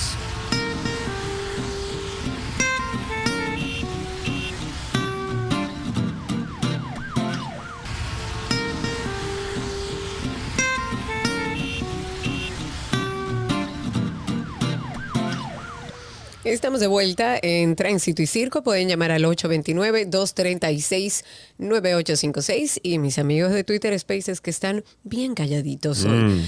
Los imputados en la alegada red de explotación sexual Operación Catleya han reiterado en el día de hoy que son inocentes de todas las, las acusaciones del Ministerio Público. Ellos dicen Estamos fuerte con Dios, somos inocentes. Eso dijeron parte de los imputados mientras eran conducidos a la sala de audiencia preliminar del Tribunal Colegiado del Distrito Nacional, donde, como ustedes saben, se realiza el tercer intento por imponer medidas de coerción a estos 18 procesados por el caso. Según tengo entendido, Cindy, la actualización de esta noticia es que fue pospuesta esta, este conocimiento de medida de coerción nueva vez de la operación Catleya, mientras ellos siguen diciendo que son inocentes. Raúl está en la línea. Buenas tardes, Raúl. Adelante. Buenas, Sergio, hermano. Soy tu fiel admirador. Hermanito, Sí, muchísimas gracias. Hola. Eh, bueno, mira, eh, sobre, la, sobre las placas que estaban hablando, eh, yo conozco una familia que tiene, bueno, ellos viven aquí ya, son, son haitianos. Y ellos tienen más de seis meses ya eh, eh, rodando con placas y no, y no pasa nada. Bueno, ahí está, ahí hay una violación de la ley, obviamente, y si hay un oficial eh, que respeta las leyes dominicanas, que la, que, que hace que las, los ciudadanos eh, las respeten, entonces le chequearía y diría, déjame ver el registro de ese, de ese carro. Ah, tiene seis meses. Bueno, pues usted tiene una multa y se saca de circulación el vehículo, digo, lo que diga la ley, pero tres meses es lo que permiten que un carro transite con una, con una placa extranjera. Tenemos a María en la línea. Buenas tardes, María. Buenas tardes, mi nombre es María Paz. Escuche, yo nací en la frontera, en Jimaní. Trabajé 40 años en una multinacional que tenía oficinas en Haití. Sí. Y por mi eh, trabajo estuve en muchos sitios como Corea, Singapur, bueno, en muchos sitios. Sí. Muy buenos amigos en Haití y viví en Haití. Nosotros no tenemos problemas de racismo con Haití, pero yo tengo ya 15 años que regresé a mi país y solamente hace muy poco tiempo que veo que tenemos este problema. Pero ¿sabe por qué? ¿Por qué? Porque nos están dividiendo. Claro. No, esto de afrodominicanos, esto de este Sí, ataque de sí, que si los sí. haitianos nos están dividiendo como país. Sí. Y me enseñaron a mí en un sitio donde yo tuve que estar, que es Vietnam, que usted divide y vencerás. Sí, claro, Y yo me lo he dicho aquí enseñaron un muchísimas veces. Sí. y me enseñaron un sitio donde tuve que vivir en México que Emiliano Zapata dijo, el que quiere volar como águila, que huele. El que quiere arrastrarse como gusano, que se arrastre, pero que no grite cuando lo pisen. Y si nos va, y si nos dividen como sociedad, ahí lo perdimos todo. Así es.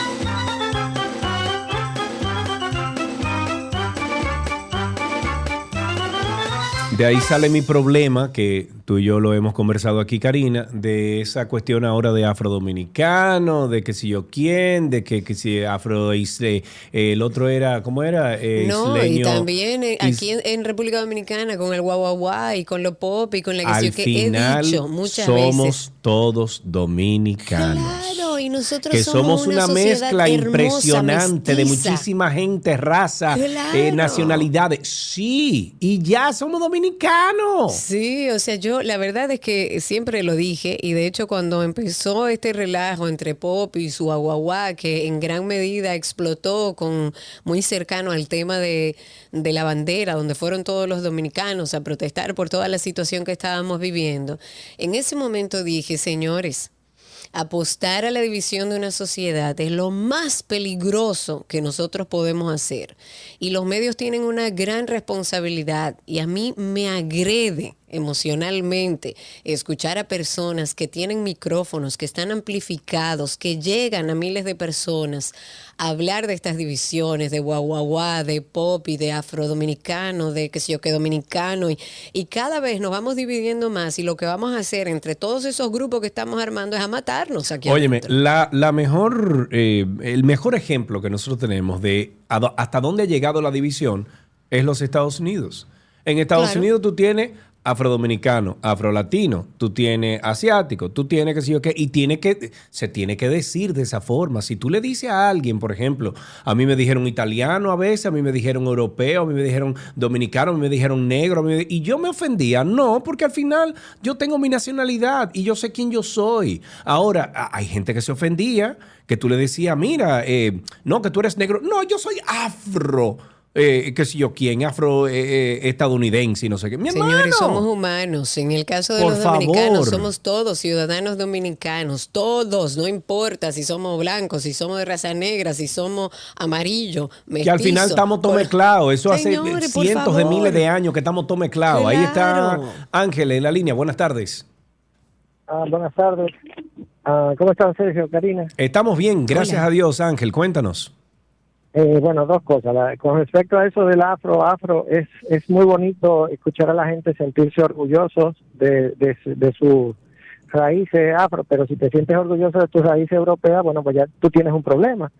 Y, los y- y- y la mayoría de ellos ni siquiera te pueden mencionar tres países de África, eh, ni un presidente tampoco. Wow, acabo de ver una niña con su mamá tirar una botella en la calle. Qué lindo. Ve, recógesela y tú se la entregas. Mira, se le cayó eso, doña. Tú vuelves y se la Me- tira por la ventana. Eh. Llamé por lo del tránsito. Eh, tenemos a nuestro ex amigo Hugo Veras eh, dirigiendo ¿Y a por la qué gente ex de... amigo? ¿Y por qué así, Ángel? No, Bueno, no sé sabes que después que lo hicieron funcionario, eh, verlo a él se ha hecho más difícil desde el ayuntamiento. Sí, bueno, ok. Bueno, Entonces, ver lo que, qué es lo que está haciendo Hugo. A ver. Oye lo que hay.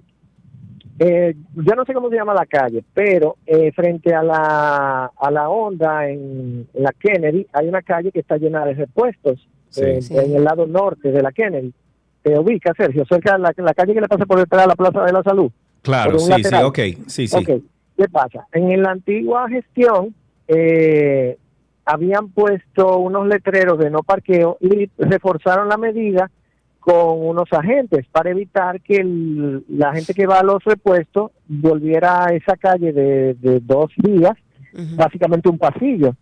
Bueno, eso volvió para atrás. Ellos quitaron los, los agentes que, que vigilaban esa parte y ya los repuestos y todo el mundo tiene su desorden ahí otra vez. Así es. Entonces, no sé, a veces coge como un paso para adelante y tres para atrás. Y tres para atrás.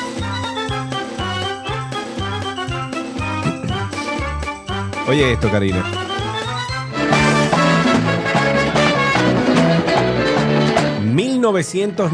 ...1989... Juan Luis Guerri 440... ...ahí está Roger, ahí está... ...déjame ver... eh, déjame ver quién es... eh, no se ve bien el, en el video... ...pero es una fiesta, es una fiesta con 440... ¿Cómo se llamaba el que tenía el cabello largo... ...que estaba en 440? ¿Cuál? Pero Marco. El, el- no, bueno, estaba Roger y estaba el del cabello largo. E- ese es el que está aquí en el video. Ya tú sabes. 829-236-9856. Tenemos otra llamadita por aquí. Tenemos a JP en la línea. Buenas tardes, JP. Sí, buenas tardes, Karina. Sergio, tengo un Hola. circo, pero primero quiero pedirle disculpas por la llamada de ayer. Eso fue simplemente una forma de expresarme, de protestar, de cómo estamos nosotros como país. No, pero no te No, preocupes que tú no caes preso como quieras. De eso porque se trata, Olvídate. Eso, eso es lo que quería hacer ver, cómo están las cosas y que uno puede ya amanecer cualquiera y nadie cae preso. Nadie cae preso. Voy con el circo. Eh, ahí en la monumental esquina República de Colombia, por Dios, un semáforo que ahí que dé cambio para un lado y luego para el otro, que eso se vuelve un caos. Y los ames están ahí mismo porque está ahí al lado el antiguo canódromo, donde parece un arbolito de motor y Sí, cosas. sí. Por favor, a Hugo Vera, que haga algo ahí.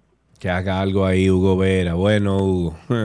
Estamos Bueno. esperando los cambios. 829. Sí. No, mentira. Tú No, tienes ya, un se acabó. Spaces. Ya. No, no tengo nada. Bueno, sí, tengo perdón a nuestro amigo Lucas ahí que está hace bastante tiempo. Adelante, Lucas, cuéntanos. Buenas tardes, Sergio, Karina. Hola, bienvenido. Eh, sí, lo que sucede es que me parece que el Estado dominicano y, lo- y el, el empresariado nuestro ha tenido una gran responsabilidad en la inmigración masiva de haitianos a nuestro país. Yo estoy de acuerdo. No creo que nosotros seamos racistas per se, porque más del 90% somos negros. Lo que yo entiendo es que hay que regularizar que todo el mundo esté correcto, porque usted Claro. a Estados Unidos, cualquier país del mundo, y si usted está ilegal, usted lo mandan para su casa. Pero además es en favor de los haitianos que uno exige que estén todos regularizados eh, eh, y dentro de la ley. ¿Por qué? Porque esos mismos empresarios que hoy decimos que tienen gran culpa de, de esta situación, de esta inmigración haitiana ilegal, eh, lo hacen para abusar, porque ¿por qué no contratan mano de obra legal, dominicana o Sí. extranjera, pero legal? Lo hacen Legal. porque evidentemente les sale más barato. Entonces, eh, yo creo que tenemos todos un poco de culpa.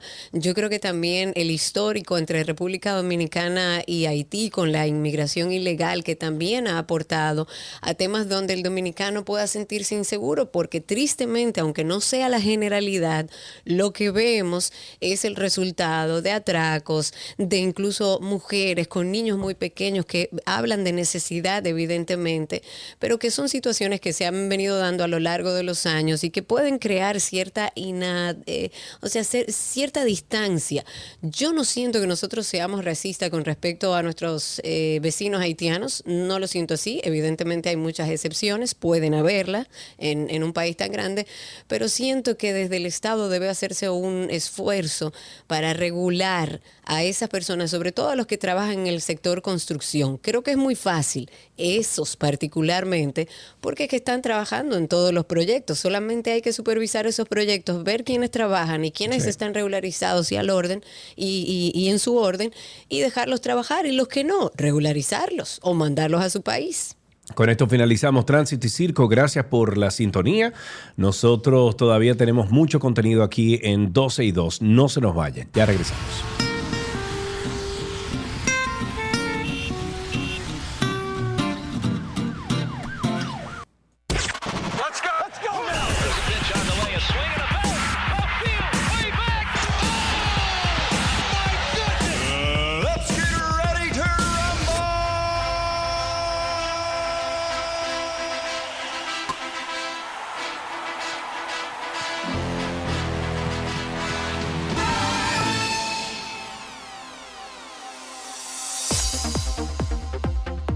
Estamos ya en deportes y arrancamos de inmediato con una noticia de voleibol. El sexteto femenino de la República Dominicana derrotó 3-2 a su similar de los Estados Unidos para cerrar invictas con 4-0 la serie regular de la Copa Panamericana de Voleibol que se celebra en esta ciudad mexicana, güey. Con su triunfo, las Reinas del Caribe avanzaron a la semifinal de la contienda que se celebra este sábado en horas de la noche.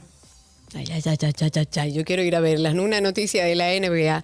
Luego de ganar 16 millones de dólares en una demanda contra el condado de Los Ángeles, la viuda de Kobe Bryant, Vanessa Bryant, informó que donará el dinero. La viuda de la leyenda del baloncesto va a donar este dinero a una fundación nombrada en memoria de su esposa y de su esposo, perdón, y su hija. Según informó el abogado de Vanessa a Los Angeles Times, este dinero irá a esta fundación sin fines de lucro Mamba and the Mam- Mambatia Sport, así se llama, la cual ofrece educación deportiva a atletas desatendidos. Me voy con una noticia de fútbol y es que Irán autorizó a las mujeres a asistir a un pa- partido de fútbol del campeonato nacional eh, en esta época. Dios mío. En Teherán, por primera vez desde la Revolución Islámica en el 1979, informó el club eh, Estegal concernido por esta decisión, di- eh, bueno, concernido, sí, por esta decisión, desde hace más de 40 años, la República Islámica prohíbe a las iraníes, o sea, a las mujeres, acudir a los encuentros de fútbol con espectadoras. Sin embargo, eh, las mujeres eh, pudieron acceder en enero a un enfrentamiento de su selección por primera vez en casi tres años durante las eliminatorias al Mundial 2022 frente a Irak. Y una noticia de baloncesto, la selección de República Dominicana derrotó a la representación de Panamá 70-61 en el partido del Grupo E, que corresponde a la cuarta ventana clasificatoria al Mundial de Baloncesto 2023, celebrado a casa llena en el Palacio de los Deportes Virgilio Travieso Soto, en un partido bastante batallado, especialmente a partir de la primera mitad, y que marcó el debut del NBA dominicano Chris Duarte con la escuadra tricolor, el quinteto local, que ahora tiene marca de 5-2, consiguió sacar la mejor parte para anotarse su primera victoria de esta segunda ronda. Continuando con su saga de vacaciones, y estoy hablando de gimnasia en redes sociales, Simone Biles comparte un vistazo de sus días en República Dominicana en Instagram. Esta publicación realizada muestra a Biles sonriendo bajo un arco de sombrillas de arco iris, que pareciera esto en Puerto Plata. La gimnasta cargando una de las sombrillas multicolores, protegiéndose del sol, del sol, perdón, con un conjunto informal y calzado eh, aún más informal. Eh, disfrutando de sus vacaciones al máximo, la atleta olímpica optó por ropa cómoda, cambiando sus leotardos deslumbrantes habituales por pantalones cortos de mezclilla, desfilando por... Explícame. Me encantan los detalles. Sí, de la sí. La atleta usó collares de cadena. No hace falta, señora, nada más decir que ella está aquí, que, es una aquí. gloria de la gimnasia. Pues si no comiencen, comiencen a mencionar la marca, entonces vamos, Exacto. vamos a hablar de marca. Porque... ¿Cuál es la necesidad? Ok, en una noticia de Fórmula 1, el fabricante alemán de automóviles Audi debutará en la Fórmula 1 en el año 2026 como proveedor de motores. Esto lo anunciaron en el día de hoy y lo hizo su director general en una conferencia de prensa al margen del Gran Premio de Bélgica. Audi va a desarrollar su motor híbrido en el sur de Alemania y se va a asociar con un equipo de la Fórmula 1 que debe ser anunciado de aquí a final de este año. No, a final, sí, a final de este año. Según la prensa especializada, esta alianza podría estar cerrada con Sauber, que actualmente compite como Alfa Romeo y cuenta con motores Ferrari. Lee, ahí el, chat. Conchale, Cindy, no, tú no puedes hacer eso. Bien, hasta aquí estas informaciones del mundo deportivo en 12 y 2.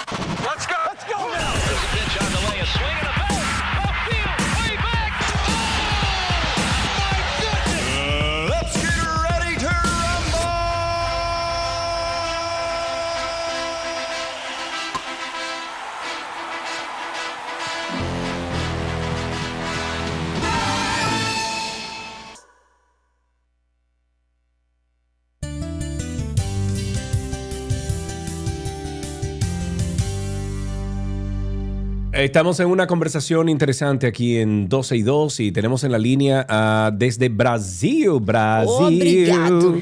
Obrigado. tenemos a la doctora Graciela Galva Roa. Ella se ha dedicado a través de su cuenta de Instagram, arroba doctora Graciela Galva, a darnos luz sobre el cuidado de la piel y la medicina en general. Es por esto que hoy hablaremos, hablaremos un poquito de la protección solar adecuada para niños durante el regreso a clases. Doctora, buenas tardes, bienvenida a 12 y 2. Buenas tardes, un placer estar aquí. Soy muy fan del programa. Ah, pero muy muchísimas bien. gracias. Gracias, Graciela. Gracias por la invitación. Un placer. ¿Por qué la importancia, para empezar como por el principio, como diría Sergio, por qué la importancia de proteger adecuadamente a nuestros niños del sol? Bueno, básicamente porque el daño solar es un daño completamente irreversible. Es decir, una vez ya un día nos dimos una insolación, por ejemplo en la playa, o un tan que uno ve muy bonito y dice, wow, qué lindo el niño, con ese colorcito ahora, todo. Eh, sí, se ve lindo, pero mm, en realidad es un daño significativo a la piel, al ADN de nuestra piel, y es completamente irreversible. Una vez se hizo, ya no hay nada que hacer. Entonces creo que vale mucho la pena educarnos sobre la protección solar adecuada eh, para los niños, para comenzar lo más temprano posible y pues cuidar de su salud. O sea, la Claro, piel e- e- y además es- inculcarle es el hábito. importante. Sí. Claro, eh, es el Exactamente. órgano más grande que tenemos. Pero, pero una, antes de esa pregunta, Karina, ¿no dependería mucho también de la piel que uno tiene? Porque, por ejemplo, eh, yo veo que mm, hay algunas amistades que tienen otro tipo de piel que no es la mía, que no es la caribeña, la mía, que se manchan muy fácil. Y, por ejemplo, la piel mía en el sol, como que yo encuentro como es la que de un se... caribeño. Sí, Es exacto. como, yo que, Que no tengo a Federico. tanto. Ah, exacto. Que Yo Federico tengo es a blanco, Federico blanco. que coge un poquito de sol y es un desastre y yo puedo estar horas debajo del Y yo sol y no también, pasa nada. exacto. O sea, O son- depende de eso. Graciela. Sí, claro, depende. Eso depende del fototipo de cada persona. Y es básicamente, eh, vamos a decir, el colorcito de piel que tengamos. Mientras más blanco, mientras más con los ojos claritos, el pelo más rubio, son mucho más propensos pues a esas quemaduras más significativas que uno ve y Sí. le da mucha importancia. Eh, Esa, por ejemplo, si tú ves a una persona pues muy blanquita que de repente está rojísima, ampollada y demás, tú dices, Dios mío, santo, o sea, sé que tengo que protegerlo del sol. Pero como tú dices, Sergio, muchas veces ocurre que pues las personas con un poquito más de color, pues no le dan mucha importancia porque no ven visiblemente ese daño significativo en su piel. De Ah, igual o manera, sea que no el daño que está el no ahí, le lo que pasa es que la piel nuestra la Claro. esconde. Claro, la mutación es igual, solamente que quizás la respuesta no sea necesariamente igual. Claramente, o sea, las personas que no tienen tanta melanina, o sea, los más blanquitos, es- son mucho más propensos a ese daño solar mucho más rápido y mucho más propensos a, a desarrollar cáncer de piel. Pero no significa que las personas con eh, fototipos más altos, que son las personas pues, más oscuritas, no también eh, sufran esos daños. No significa que no. Sufren los efectos. Solo visiblemente es diferente. Mira, algo que quería como hacer una observación, por, quizás por una experiencia que tuvo una amiga que te- tenía un bebé, no recuerdo si tenía cinco, seis, siete meses, no recuerdo un bebé, eh, lo puso a dormir en un, sobre una toalla, debajo de una sombrita, en el sol, y cuando pasaron las horas que se devuelven y bañan al- al- a su hijo, estaba insolado. Y lo digo porque muchas veces uno piensa que si pone a su hijo debajo de una sombrita, pues bueno, no pasa nada. ¿Qué, qué puede pasar y qué tan peligroso es confiarse de eso, de estamos en la sombrita? Bueno, es muy peligroso. O sea, sin ningún otro, otro factor de protección es sumamente peligroso porque igual los rayos del sol están dando. O sea, uno está, por ejemplo, yo estoy ahora dentro de mi apartamento, tengo un ventanal aquí adentro y yo de igual manera tengo que usar protección solar porque los rayos entran y es el mismo daño. Entonces, contar solamente con las sombras realmente no es algo nada confiable. Lo más importante es la aplicación correcta de- del protector solar. Es sumamente importante y las personas lo dejan, por ejemplo, solamente cuando voy a la playa, solamente, realmente no, o sea, más en la República Dominicana, más por ejemplo aquí en Brasil, están son países tropicales mu- con mucha, mucha exposición solar, el sol brilla fuertemente, entonces es muy importante no confiarse solamente de la sombra, muy importante. Y, ¿Y qué tipo de- educarnos, como tú decías, ajá. No, no, adelante, adelante. No, educarnos en qué protector solar pues es ideal Para cada, para cada persona. Eh, que yo siempre digo que el, prote- el mejor protector solar es el que tú vas a usar, porque mucha gente dice, ah, no, que es muy grasoso, no, que es muy pesado, importa, y te va a se lo ponen, ayudar. entonces no lo están usando. Exacto. Exactamente, exactamente.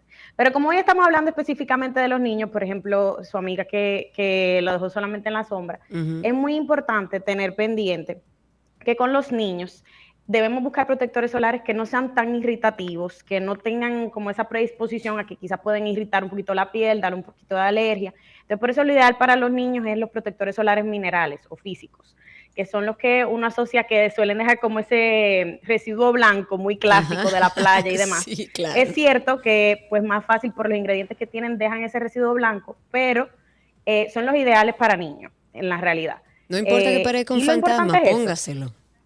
Exactamente, lo importante es que se lo pongan. Y Además hay formulaciones excelentes ahora que, que están desarrollando, que bueno, mientras, eh, mm, más y más ya se ven más normales, no nos vemos tan blancos. Claro. Eh, es aplicar el protector solar necesario para esos niños y reaplicarlo, eso es muy importante. Ya después de las dos horas, más si están jugando afuera, por ejemplo, ahora en el regreso a clase, en el, en el recreo y demás, que están sudando, se está yendo ese protector solar, que sepan que hay que reaplicarlo igual en la playa para tener esa protección adecuada. ¿Y qué debemos buscar específicamente? Voy a comprar los protectores solares para mis hijos. Eh, ¿Cuáles especificaciones deberíamos buscar para elegirlo bien? Bueno, primero eso, que diga minerales, lo ideal, especialmente si es desde los seis meses a los dos años, lo ideal es que eh, sean minerales Ok. y que sean broad spectrum, o sea, de amplio espectro, que sean protección de rayos UVA y UVB. Y que su factor de protección solar sea entre te- 30 a 50, no menos de 30. Hay muchísimos protectores solares que Sí. dicen 15, De porque van a dar 15. un tan y tienen Sí. protección de 3. Eso no Sí. sirve, eso es igual a nada. Ok, eso es nada, señores, ya lo oyeron. De 30 para adelante los Eso es niños. nada. Ok, y De ya 30, dijiste, ajá. exacto, y ya dijiste que es ideal reaplicar el protector cada dos horas.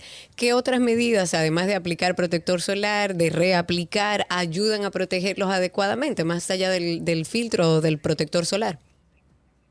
Bueno, Karina, tu amiga no estaba tan mal con el tema de la sombra, solamente que le faltó un poquito más Claro. pues, de lo otro. Exacto. Buscar la sombra, su protector solar, y ahora venden, hay tantas opciones chulísimas para los niños eh, y bueno, para los adultos también, de ropa con factor sí. de protección Sí. solar, sombreros, gorritas con factor de protección solar, que son tejidos creados para dar la protección adecuada del sol.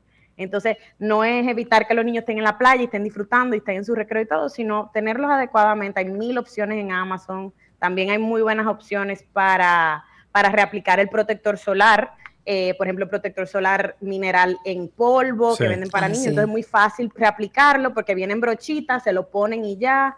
También en Amazon tienen como una cosa que se llama eh, solar bodies y es chulísimo, so- solamente es como una esponjita, se le echa el protector solar y es muy fácil reaplicarlo a los niños mientras se estén moviendo así rápido. Hay muchas opciones para tener la protección adecuada para los Eh, aquí hay alguien, un usuario en YouTube, eh, Graciela, que dice, tengo manchas, voy para Brasil a chequearme. Bueno, será a chequearse contigo entonces. Oh, pero será con Graciela que va a Sí, chequearse. sí, sí, sí. Bueno, ¿Qué hace una persona bueno, con no creo que manchas? tiene que dar un viaje a Brasil para. ¿Verdad? para Como que puede consulta. buscar algún Hay tipo de, de opciones en ayuda aquí en el país, ¿verdad? Antes de ir Claro. para. Hay, uh, hay opciones de más, Sí, muy sí, sí, buenas. sí, sí, sí.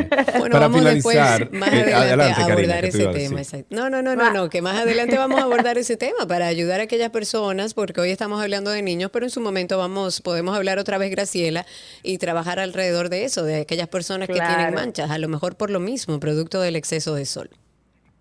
Sí, sí, sí, así es, siempre. El sol mancha mucho. Y, y No hay que cuidarse. Graciela, muchísimas gracias. Le vamos a recomendar a Alan, que tenía sus inquietudes, y a todos los que están escuchando eh, esta conversación con la doctora Graciela Galva Roa, que entren a su cuenta de, de Instagram, donde ella ahí educa sobre eh, los cuidados que tenemos que tener para la piel eh, y la medicina en general en, en cuanto a, bueno, en, en la cuenta de Instagram. Es doctora, y lo vamos a compartir en redes sociales, pero es doctora Graciela Galva.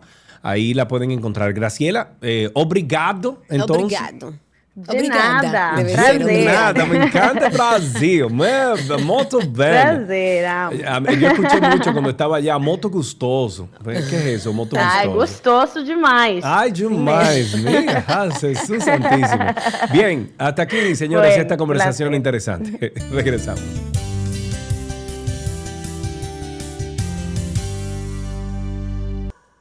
¿Qué aprendiste hoy? Llega gracias a Nido Crecimiento, Tu Amor, Su Futuro y gracias a Pala Pizza, expertos por tradición.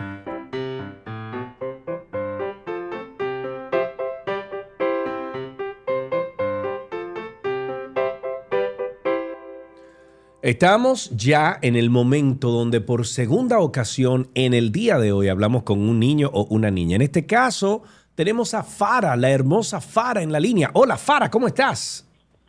Hola, Hola, ¿qué edad tú tienes, Fara? Eh, 10. 10 años, muy bien. Fara, eh, ya estás en el, o sea, estás eh, asistiendo al colegio de nuevo, ¿verdad? No, estoy preparándome para el colegio. Wow, pero qué dichosa tú eres entonces, Fara. ¿Y qué tú has hecho en estas vacaciones? Bueno, fui a un resort con mi familia Ujú. en Punta Cana. Sí. Me divertí mucho. Ah, bien, eso es bueno. ¿Y qué, Qué tú esperas de este nuevo año que viene, que, que vas ahora a volver? ¿A, a qué curso tú pasaste, Fara? A Quinto. A quinto. ¿Y qué tú esperas ahora de este nuevo año? Dime, ¿qué, qué es lo que más te, te alegra de volver al colegio? Volver al colegio, estudiar y jugar con mis amigos en el patio. Me gusta eso. ¿Tienes un chiste o una cancioncita que puedas compartir con nosotros? Bueno, una adivinanza. Uy, no te, no te escucho bien, Fara. Dime. Una adivinanza. Una adivinanza, a ver, una adivinanza, láigala. No sabes No, te escucho bien, Fara. Eh, dímelo de nuevo. Si no sabes qué soy, soy algo. Pero si sabes que soy, no soy nada. Ay, qué lío, ya me confundí. Y- Si y sabes que soy, soy algo. Y si, si no sabes No quién... sabes. Entonces Yo no soy soy, nada. no soy nada. Algo, na- no sé, no tengo la menor idea qué es. Una adivinanza. Claro. Diantre. Qué bárbara. Muy bien.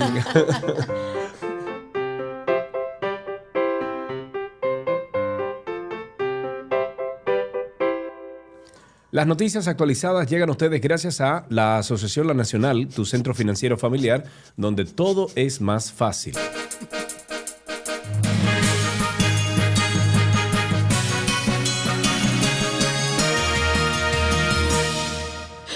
Aquí están las noticias actualizadas. La diputada por la provincia de San Juan, Fabiana Tapia, entiende que el Ministerio de la Mujer debe prestar más atención a las denuncias de las mujeres que son víctimas de violencia de género.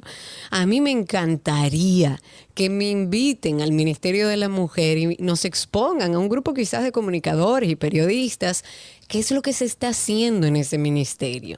O sea, la mujer, la niña se ha olvidado en este país y los feminicidios y la violencia contra la mujer sigue creciendo. ¿Qué estamos haciendo? ¿Cuáles son las políticas? Pero además, esta diputada por San Juan dice que con- considera que las autoridades deben aplicar políticas públicas, y yo estoy de acuerdo, más efectivas para enfrentar esta ola de feminicidios que afecta al país hace rato. Ella dice, y cito, debemos comenzar a educar en valores, en amor y con los principios, que eso se ha perdido un poco, y desde la formación del hogar y las escuelas debemos implementar el valor de la familia, el valor del amor. Durante el pasado fin de semana se produjeron nueve muertes violentas, entre ellas tres feminicidios que tiñeron de rojo este fin de semana en diversos puntos del país, incluido un cuádruple asesinato. En otra noticia, eh, y esta no está en el guion, pero no sé si te enteraste que una niña de tres años, declarada muerta, se despertó en su velorio. Ay, Dios mío. Pero señores, ¿Tú te imaginas? Digo, yo me imagino que para la familia es una felicidad, una niña, Claro, pero el tú, susto que se da uno. Imagínate tú. Yo bueno, salgo pues corriendo. una bebé de tres años se despertó en medio de su funeral antes de declarada muerta oficialmente. Ahora la familia de la bebé acusa al hospital de negligencia médica. Eh, según lo narrado por la familia, los médicos dieron por muerta por error a la niña Camila Rosana Martínez Mendoza. Eh, el hecho ocurrió en el Hospital Básico Comunitario de Salinas. Esto es en Hidalgo, México, güey. Otros asistentes al funeral le dijeron a la angustiada madre que debía estar alucinando, que ella estaba escuchando cosas. eh, y, y la disuadieron de abrir el ataúd, que no, que la niña no estaba viva, que- porque la madre parece que estaba escuchando cosas. Ajá, como que Sin embargo, según esos mismos informes de esas personas presentes, la abuela paterna de Camila se apresuró a mirar más cerca dentro del ataúd y se dio cuenta que la niña tenía los ojos abiertos y moviéndose, A lo que se sorprendieron y abrieron el, el sarcófago. ¡Wow! Dios mío. A correr mar- fanáticos. En otra noticia, ante la propuesta de ajuste salarial que ha sido sugerida por el Consejo Nacional de la Empresa Privada al sector empleador, el vocero de los diputados por el PRSC, Máximo Castro, dijo este viernes eh, su total acuerdo o expresó en el día de hoy su total acuerdo con un aumento salarial que abarque entre un 15 y un 18% de aumento. En otra noticia, Moderna presentó la farmacéutica demandas por infracción de patentes contra Pfizer y BioNTech Ups. este viernes por infringir ¿Qué? patentes fundamentales para su plataforma de tecnología ARNM. Señaló la compañía en un, en un comunicado de prensa. Moderna cree que la vacuna contra el COVID-19, la Comirnaty de Pfizer y la BioNTech, infringe eh, las patentes de, que Moderna presentó entre el 2010 y el 2016 que cubren la tecnología de ARNM fundamental de Moderna. Wow, lío entre titanes.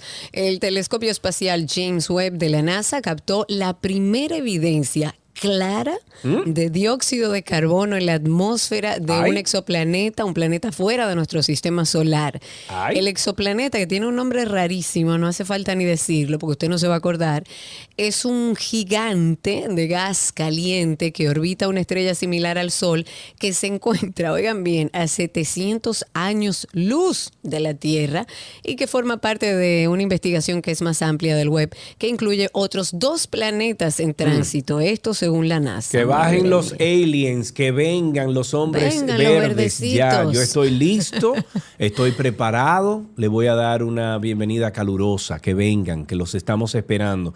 Las nalgadas regresan este año escolar a las aulas de un pequeño ¿La pueblo. qué? Las nalgadas. ¿Cómo así? ¿A ti nunca te dieron una nalga en Sí, el colegio? nalgada me dieron un par. No, A en mí- el colegio a mí jamás. sí, a mí No, a no. Y reglazo también. Doña Jamás. Lali me daba unos reglazos, compadre. No. Y, Gre- y Gregoria a mí me Ya dio unos reglazos sí, duros. Ya entiendo todo, ya entiendo No, todo. no entiendes nada. Por eso soy el hombre respetuoso y de honor que soy en el día de hoy. Ten De- mucho cuidado. con Dejando la humildad a un lado, ¿no? Claro, y lo De humilde honor, que soy, de además. honor. Bueno, esto fue en el sureste de Missouri, donde el distrito ahora permitirá el castigo corporal para cualquier estudiante rebelde cuyos padres den su bendición. Esto es en Cassville, a unos 80 kilómetros al oeste de Branson. Esta semana los administradores notificaron a los padres sobre la nueva política en una reunión abierta y entregaron formularios de consentimiento para que los firmaran, según un padre que asistió a la reunión. Hasta aquí las informaciones actualizadas. Vamos ahora con agenda para que hagan algo este fin de semana.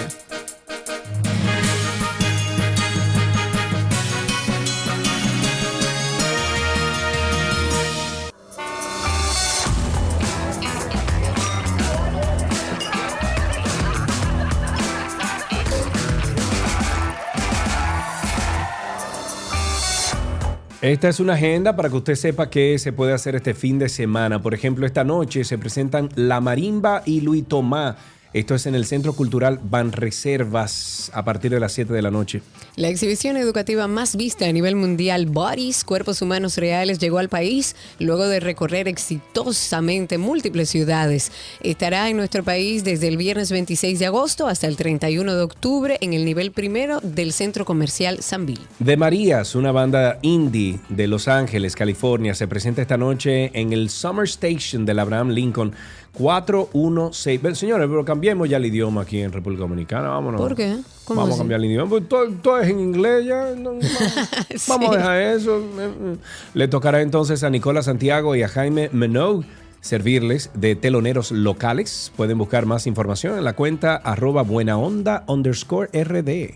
Bailarines de 14 países protagonizan la Gala de Estrellas de la Danza Mundial que continúa mañana 27 de agosto en el Teatro Nacional. Esto será en beneficio de la Fundación Nido para Ángeles. El telón se abre a las 8.30 de la noche. La agrupación Arpa Evangélica celebra 54 años con el concierto El Sonido de los Salmos. Aleluya, Señor.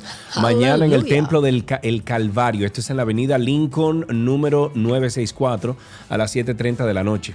Dos cositas. Hasta el 28 de agosto pueden disfrutar en Casa de Teatro la obra Los Chicos de la Banda, viernes y sábados a las 8 de la noche y los domingos a las 6.30. Y Elvira Taveras continúa también presentando la obra Todas las canciones de amor hasta el 28 de agosto en la Sala Ravelo del Teatro Nacional. Amigos, hasta aquí esta agenda.